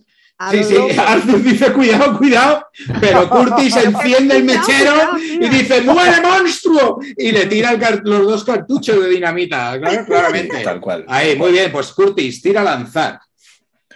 Lanzar, a ver qué pasa. Tira lo que tengas. tengo 20%. tío. 20%, pues ahí está, la vida y la muerte se reducen a un 20% ahí al final. Joder. Dios mío. Un de 100. Yo a Derrick le doy un collejón y le digo, pero. Eh, sin No, espacio ah, el rol ahí. espacio ahí. Son los nervios de la Pero muerte. ¿Cómo fallas con el fuego ese? Que seguro que es lo que más daño le hace. Vale, 15. 15 de tiradón. Qué Esa es bien. buena. 15, 15 es un. 15 es un. Márcatela. Nada, de 20 no creo 15, que sea 15 nada. es un tiradón. Vale, haced, haced una tirada de. Haced una tirada de suerte todos. ¿Vale? Claro, porque es que Curtis, Curtis ha tirado, Curtis ha tirado dos cartuchos de dinamita encima de vuestras cabezas, Ajá. intentando darle al monstruo este horrible, Ah, ¿sabes? Y entonces, entonces, Sí, pues sí. eso, pueden pasar cosas. ¿Vale? Así que haced todos una tirada de suerte. A ver qué pasa. 32. La paso. Vale. El que, el que falla la tirada, el que falle la tirada de suerte se va a llevar un dado de 6 puntos de daño. Yo la ¿vale? paso. Porque caen cascotes encima y demás. Pero desde luego, Curtis, lo que sí que pasa es que, tío, o sea, le aciertas de lleno con los dos cartuchos de dinamita a la masa informe esa que se mueve. Y bueno, joder, dos cartuchos de dinamita, ¿sabes? O sea, para efectos mecánicos de juego estamos hablando de 8 dados de 10 de daño. ¿Sabes? O sea, aquello pega una pedazo de explosión tremenda y salen trozos de alquitrán en todas direcciones. ¿Sabes? Pero en todas direcciones. O sea, hay una explosión masiva que es que lo desintegra, ¿sabes? O sea, y de braga, ¡pum! ¡Pam! Caen trozos de la escalera de arriba encima de vuestras cabezas y tal. Al final a nadie le ha dado ningún peñasco ni nada, ¿no? O sea, sí, visto sí, suerte, Vale. suerte tengo eh, 72, pero Vale. ha salido 80 80 y pico. Pierdes, pierdes un dado de 6 porque hay un cascote de piedra que te cae encima del hombro. Ahí, ¡pa! y te pega, te pega un leñazo, se rompe, se, vea, dos puntitos, ¿sabes? Se rompe la piedra ahí. se, se, rompe la piedra ahí encima de tu hombro y cae, y ¡bum! Y siguen cayendo, oís los trozos como caen por el fondo del, por el fondo del pozo, ahí, ¡bum! desmoronándose y demás, ¡bum! ¡bum! Y al final todo queda en silencio mientras el polvo se va aposentando. Agnes, tú cargas rápidamente la escopeta y dice, puro nerviosa, mirando en todas direcciones. Arthur, estás alumbrando en todas direcciones, pero ves que es eso, que hay restos de, restos de alquitrán, restos de este ser alquitranado ahí por todos los lados. Incluso por encima de nuestra ropa también. Incluso algo hay encima de vuestra ropa. No, Dios mío. Y en el suelo os lo quitáis, lo que está encima de la ropa, lo quitáis ahí como podéis con, con lo que sea, ¿sabes? Ahí ah, ah, os lo quitáis, os lo quitáis de encima. ¿Se mueven? Eh, no se mueven, no se mueven, nada, ¿no? se mueven. De hecho, en cuanto pasan un par de minutos, notáis cómo se empiezan a, a licuar, ¿A, a ah. licuar, a licuar y a deshacer. a juntar, joder, qué horror. digo, se juntan. Qué chungo, se vuelven a juntar ahí. No, se están, se están licuando y empiezan a, empiezan a echarle como una especie de, como de humillo y se hacen vaporosos y desaparecen en un par de minutos o tres no queda ni rastro de este, de este extraño ser. Dios mío, qué, qué, espantosa cosa ha ocurrido aquí. ¿Qué, puede ser esto? Esto tiene que ser un experimento nuevo que han hecho eh, estas farmacéuticas. Arthur, en algún momento, según, según, vayas viendo estas movidas, a ver, va a haber un momento que lo decidirás tú con tu personaje. Va a haber un momento en el que vas a decir, hostias, es que. Sí, pero por ahora no. Pero cuando tú veas, o sea, tú ahora mismo estás viendo cosas raras, pero todavía efectivamente eres capaz de racionalizarlas, ¿sabes?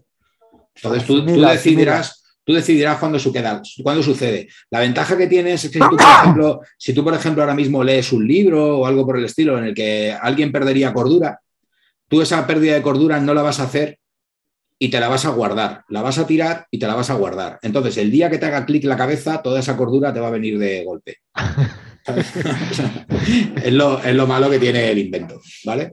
Y entonces estáis, estáis eso, estáis en mitad del puente, este medio roto, lo termináis de cruzar, imagino, ¿no? Con la luz, mirad bien. No, no, no, no, no, yo, me voy. Yo me voy a Nueva York. Yo me voy, ¿eh? Yo me voy a, Nueva York. a mí veis cómo, digo, eh, hago así señales a los que estáis al otro lado del agujero. Me voy, ¿eh? Que voy a saltar, yo me vuelvo. No, no, espera, espera, ya que hemos venido hasta aquí. que voy, ¿eh? Y salto. Tú piensas que ya has que hemos venido hasta aquí, vez. terminemos. Claro, claro. No, no, no, no, no, puede haber nada peor que esto. Pero no habéis visto, pero, pero, o sea, vamos a ver. El destino de la humanidad. Esto? Me da así como una risa nerviosa. ¿eh? Escuchad, escuchad a Derrick, escuchad a Derrick. El destino de la humanidad depende de nosotros. Dios mío. Pensad en vuestros seres queridos, vuestros familiares. Tenemos que salvarles. hemos venido a jugar, hemos venido a jugar. Y ahora necesito saber de dónde ha salido esto. Eso se dice mucho en la llamada de Chulu, ¿sabes? hemos venido a jugar, porque cualquiera con dos dedos de frente se iría a su casa, ¿sabes? Está claro. Está claro que sí. Yo, a mí el, origen de todo esto ahora me está llamando mucho. O sea, tengo que, tengo que enterarme de qué es lo que está pasando aquí. Sí, esta cosa. Arthur, pero tú sabes que era esto, pero tú. ¿Tú habías oído de esto o habías estudiado de esto? ¿Qué, cosa era esta? Por favor. Eh, bueno, seguro que hay una explicación racional para ello, pero, pero si no, si nos vamos a casa y huimos de aquí, eh, nunca lo sabremos y nos quedaremos con, con esa con esa espina clavada y, no podremos dormir por las noches. No había. La mejor solución es seguir hacia adelante y, descubrir qué es lo que. es lo no había nada en las notas. No había nada en las notas y en los eh, legajos del otro friki. Este era el muerto. Lo único que sabemos es algo. Esto tendremos que preguntárselo a, al señor. Eh, Sapiro. Sapiro. Pero vamos, lo único que sabíamos es algo que ellos llamaban un guardián de nivel 3, que debe ser esto a lo que se estaban refiriendo. Y debe ser algún tipo de experimento científico que ha hecho alguien para sacar este tipo de, de, pues eso, de mecanismo de defensa o algo así. El, el, guardián de nivel 3 que dices tú que se había escapado, ¿será lo que nos hemos enfrentado? Sí, sin duda. ¿Seguro? sin duda. pues quedaría otro como este. ¿No? ¿Qué decía que había dos? Había dos. En principio se ha dicho que eran dos guardianes lo que había. ¿Ah, sí? ¿Dónde lo ponía? En, ¿Lo dijo en la radio o la carta? En la, cuando, hemos, cuando han transmitido, ha dicho, cuando hemos hablado por la radio, han dicho que eran dos, ¿no? Ah, sí.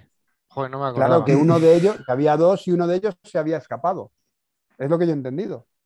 Vaya. Si esta cosa llega a Nueva York, no vas a querer estar allí, Agnes. O sea que, ya que estamos aquí. si llega a Nueva York, se encarga el ejército o tal, no es problema mío. yo, yo, he venido aquí a transportar mierdas. Yo venía aquí a, a darle publicidad y a mi empresa. Yo que quiero seguir el buen camino y me encuentro con esto, pero... Agnes, te necesitamos. Ahora mismo eres imprescindible en esta, empresa. Sí, sí, claro. vamos a terminar para que me destrocen el otro riñón, ¿no? ¿Cómo? A terminar de descender, a ver si os podéis hacer, si queréis, ahora mismo, os podéis hacer tiradas de primeros auxilios para recuperar algo de lo que habéis perdido. ¿vale? Yo sí, yo sí. Sin problemas. Eh, eh, vamos a ver, haceros tirada de primeros auxilios a vosotros mismos lleva desventaja. No, no, ya eh, lo hago yo. Si hacéis tirada de primeros auxilios a una persona, hacerlas dos a la vez, porque es más fácil obtener éxito y es que fallar una tirada ya supone que la siguiente va forzada. ¿Sabes? Entonces, auxilios, si no tienes nada, es un 30, ¿no? sí, entonces, que tire a alguien que tiene algo, que tenga algo, con alguien que no tenga nada, para intentar Compensar. Pues eso, compensar, sobre todo que es que el que no tiene nada saca la tirada, se lo puede apuntar para subírselo al final del escenario. A ver, Venga, ¿quién va a curar a Agnes? Yo mismo, yo lo que pasa es que no tengo nada, pero tengo 30. Vale, 30 y ¿alguien tiene algo en primeros auxilios? Pues nada, pues, pues Arthur y otro que curen a Agnes. Venga, yo intento. Haced una tirada a ver si alguien saca un 30. Venga, yo también puedo intentarlo. Que estoy Ahí está. Mira, eh, Hugo, márcatela y Curtis, tú tira también por si acaso la sacas y te la marcas. Vale. Luego, para curar a Curtis, para curar a Curtis, por ejemplo, que tiren Derrick y Arthur, y para curar a Derrick, que tiren Curtis y Agnes. Vale, yo tiro dos veces entonces. ¿Pero por qué tiramos a, eh, la vez, Jaime, que es lo que no me he enterado? Eh, tiráis los dos a la vez porque intentáis entre los dos curarle, con que la saque uno de los dos, vale.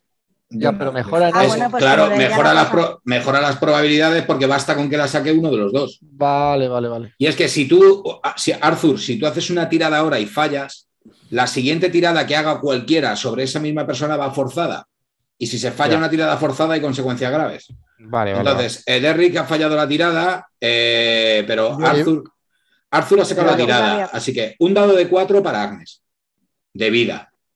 ¿Vale? Luego, eso es. Arthur, haz otra tirada también de primeros auxilios. Voy. Porque Derrick ha fallado sobre Curtis, pero a lo mejor la sacas tú sobre Curtis. ¿Vale? Tú la fallas por dos. Bueno, gasta dos puntos de suerte. Gasta dos puntos de suerte. Un dado de cuatro para Curtis. Y luego Curtis y. ¿Tenemos dados de cuatro? Curtis y Agnes.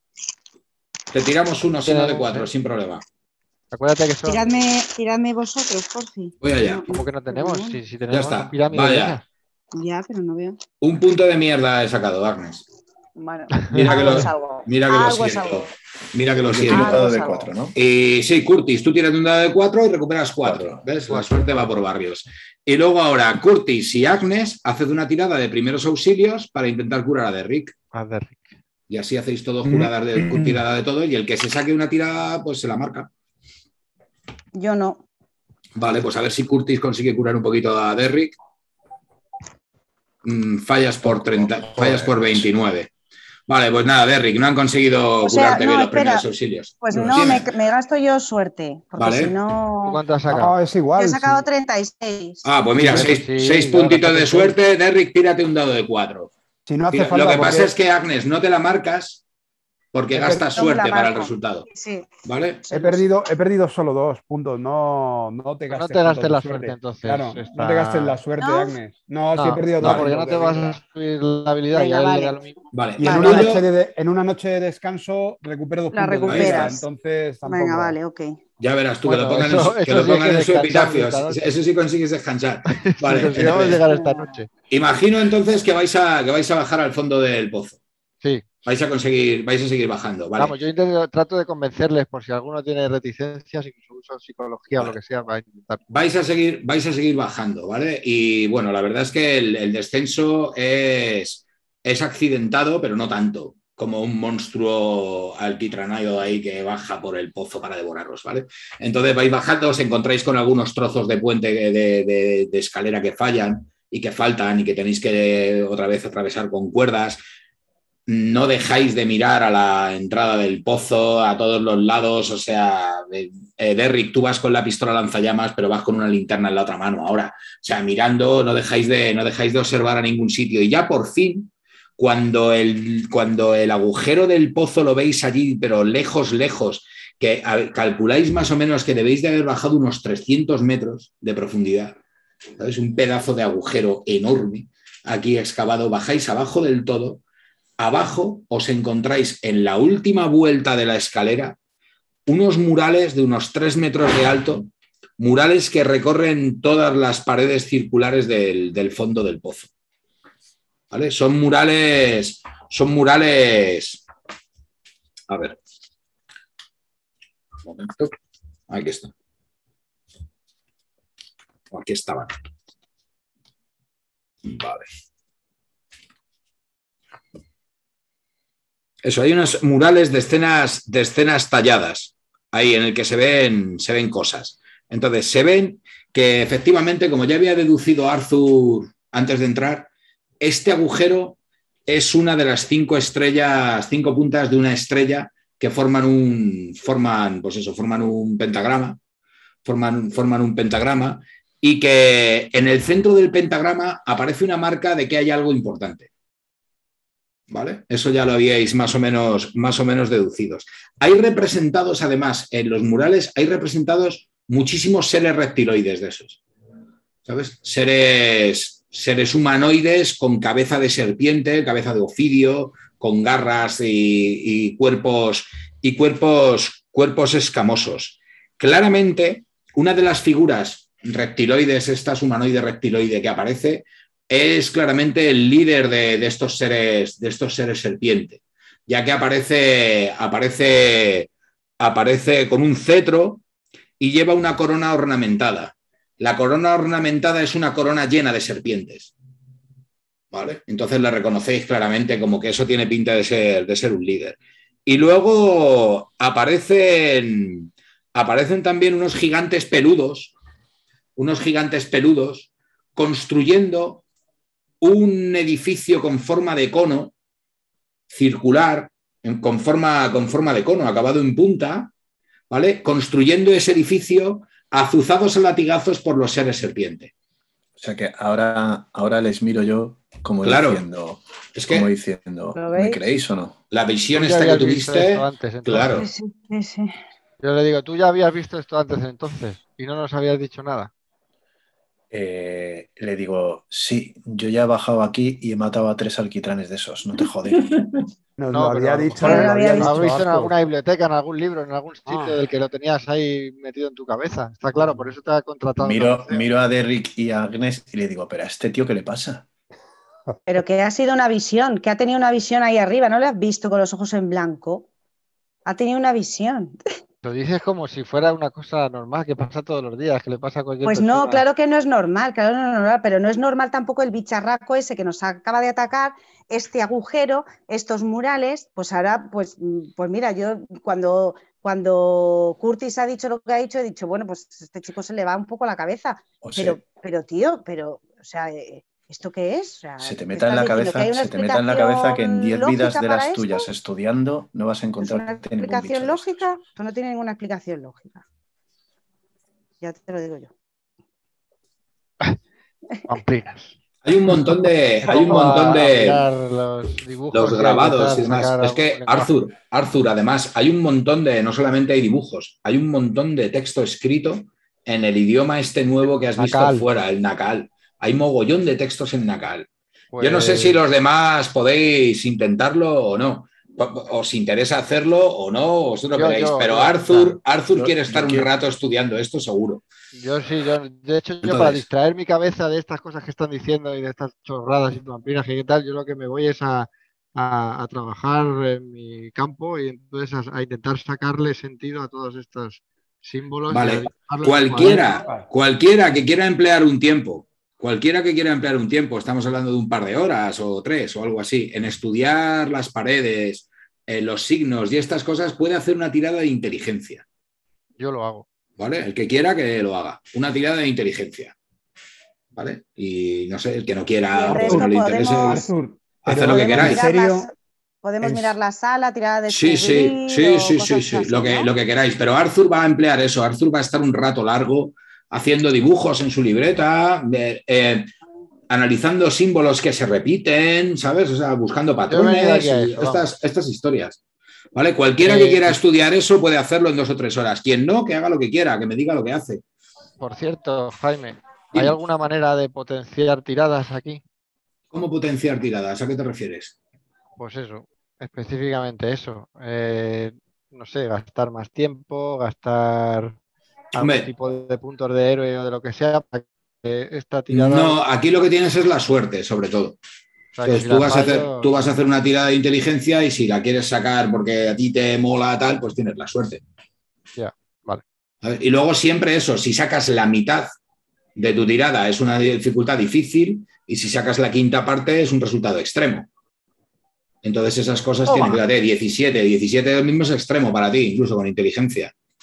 No, extremo no porque tengo 70 y serían 14. Vale, pues sacas... si me gasto, entonces si me gasto 3 puntos... Si gastas 3 puntos consigues un resultado extremo. Pues voy a ello, ¿eh? Vale, gástate los tres puntos de suerte y consigues un resultado extremo.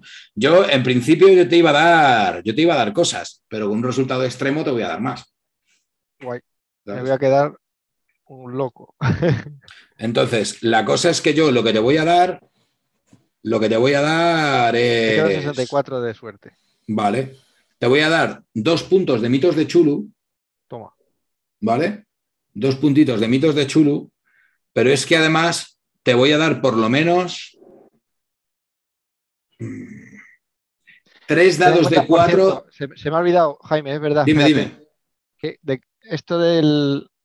Pues eso, que yo soy uno lingüista sí. y dos tengo lo de ingenio agudo.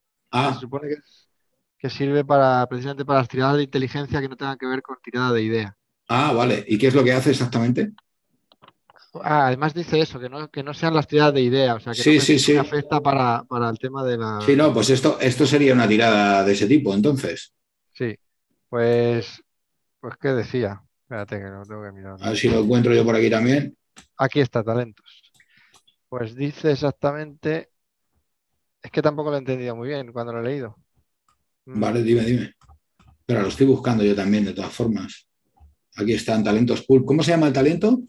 se llama ingenio aguzado. O sea, es la capacidad aguzado. de recopilar datos rápidamente. Añade un dado de bonificación a las tiradas de inteligencia. Ah, un dado de bonificación. Vale, pues tirarías con un dado. Esta tirada la habrías hecho con un dado de bonificación. Ya, pero me extraña que hubiera sacado. Eh, tírala otra vez, tira, tira, otra, tira un dado de 10 y si sacas un 0, si sacas un 0, habrías sacado un 0,7 y entonces no te tienes que gastar la suerte. Claro, pero vamos, que lo veo complicado. tira, ya tira un dado de 10, a ver qué pasa. Nada, pues eso, te has gastado la suerte y la has sacado. Vale, pues las tiradas de inteligencia, tiradas como de este tipo, sobre todo para recopilar, para sacar información y demás, pues tienes, las tienes bonificadas. Está, está guay. También pone que pues añade un dado de bonificación a las tiradas de habilidades de lenguaje, de lenguas. Vale, guay. lingüística. Oye, pues estupendo también, tío. Pues nada, tira, eh, tira tres dados de cuatro y súmatelos a tu habilidad de Nacal.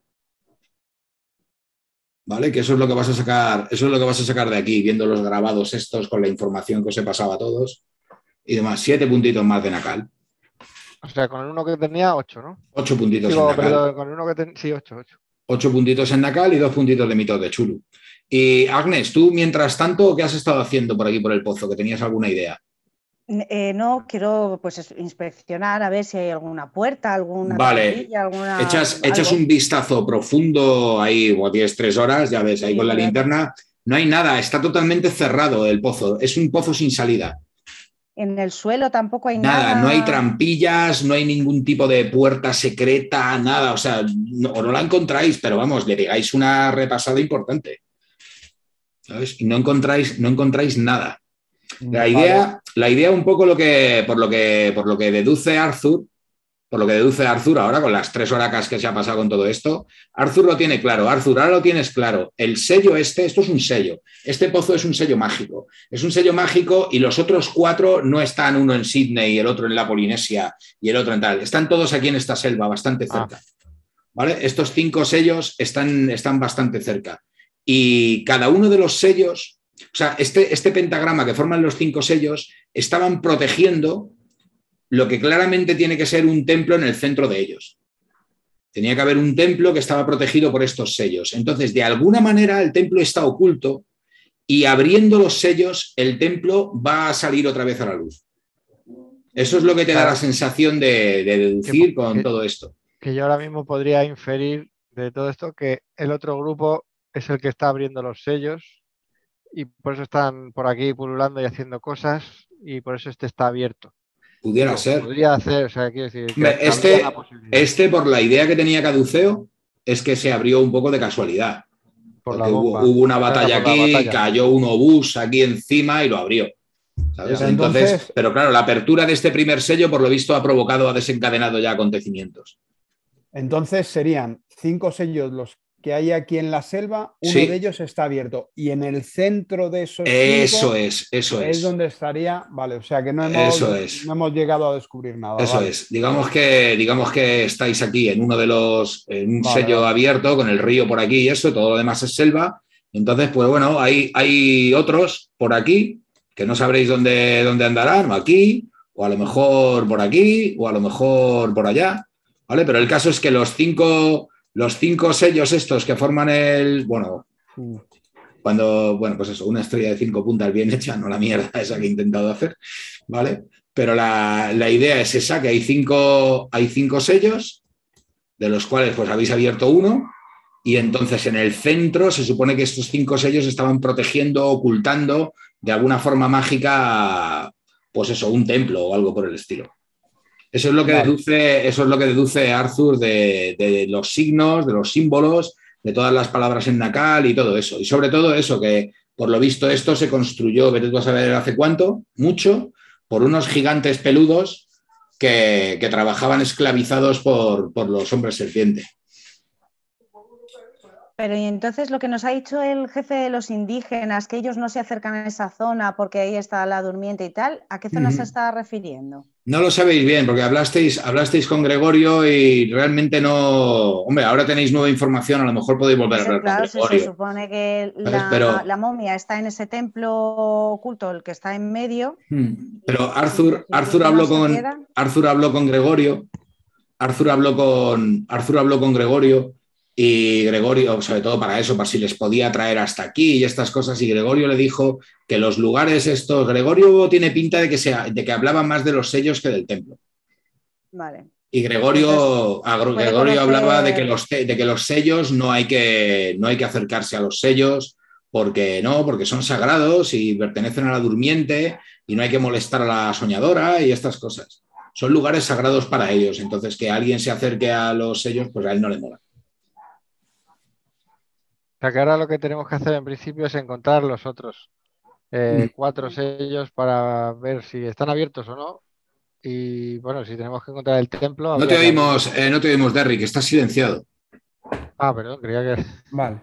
Pero has dicho que si se, se abren los cinco sellos del centro, sale. Algo así es lo que le ha parecido entender a él. Sale hacia afuera lo que sería. O sale hacia afuera o se hace visible. Más que salir a la superficie, se hace visible lo invisible o algo por el estilo. Es que es Nakal lo que está leyendo, ¿sabes? Entonces los conceptos en Nakal es como algo que se supone que está pero no se ve o que, o que aparecerá cuando tal o algo así, ¿sabes? Pero, pero si nosotros hemos conseguido entender eso y las otras personas no lo han conseguido entender, quizá si dejamos que hagan el trabajo sucio al otro equipo que está compitiendo con nosotros, de que sean ellos los que abran los sellos, nosotros si deducimos dónde puede estar el centro, podemos estar esperando y llevar ventaja al otro equipo. Mm. En el momento en que el otro equipo rompa el último sello, si eso sale hacia arriba, nosotros podemos ser los primeros en acceder a... Yo lo que, lo que veo también es que sabiendo únicamente la ubicación de un sello, como sabéis ahora, es imposible determinar dónde No, está yo- el centro de una yo, estrella de cinco puntas. Como, como lógico matemático, auguro que con tres nos Con sirve tres, para sí. saber. Triangulación, ¿no? No, claro, o sea, con tres, con tres seguro. Con dos ya tendrías una un 50% de posibilidades. Hmm. ¿Sabes? En el momento en que tengas dos sellos, en el momento en que tengas dos sellos adyacentes, Sí, o sea, me refiero el del mismo, ya directamente en un una de las dos te sale, ¿sabes? Yo le pregunto, Entonces a ahí Agnes, estaría guay. le pregunto a Agnes al ver hablar a estos dos que qué tal van, qué tal van las pamplinas. Que qué tal van las pamplinas. Que si se Pues aclara. mira, si pues- se aclara el pues profesor. pues, pues sí, él piensa que aclarado está, pero vamos. Yo, Ya, pero sigue, Tú te quieres ir a tu casa. sigue- yo me quiero ir a mi casa.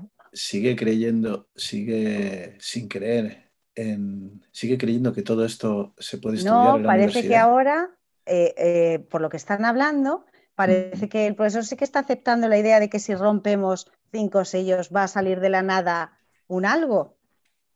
Un juego de espejos, un juego de luces. Esto es como Sí, sí, Bueno, la magia o sea, de, un- de- A ver. este. Todo se puede explicar. salís-. Imagino, imagino que vais a salir del pozo, Sí. ¿vale? Vais a salir del pozo otra vez al campo de batalla. Eh, quedan ya existe, ¿no? bastantes. en esta época. ¿El qué? Que Houdini ya existe en esta época. Yo creo que sí, debe ser de la época, seguramente, más o menos. Que digo que lleváis, eh, quedan un montón de horas de día, queda como medio día, por lo menos. Entonces, eh, ¿os animáis a buscar otro de los sellos ya así por la selva, por la zona, a ver si tal? ¿O qué?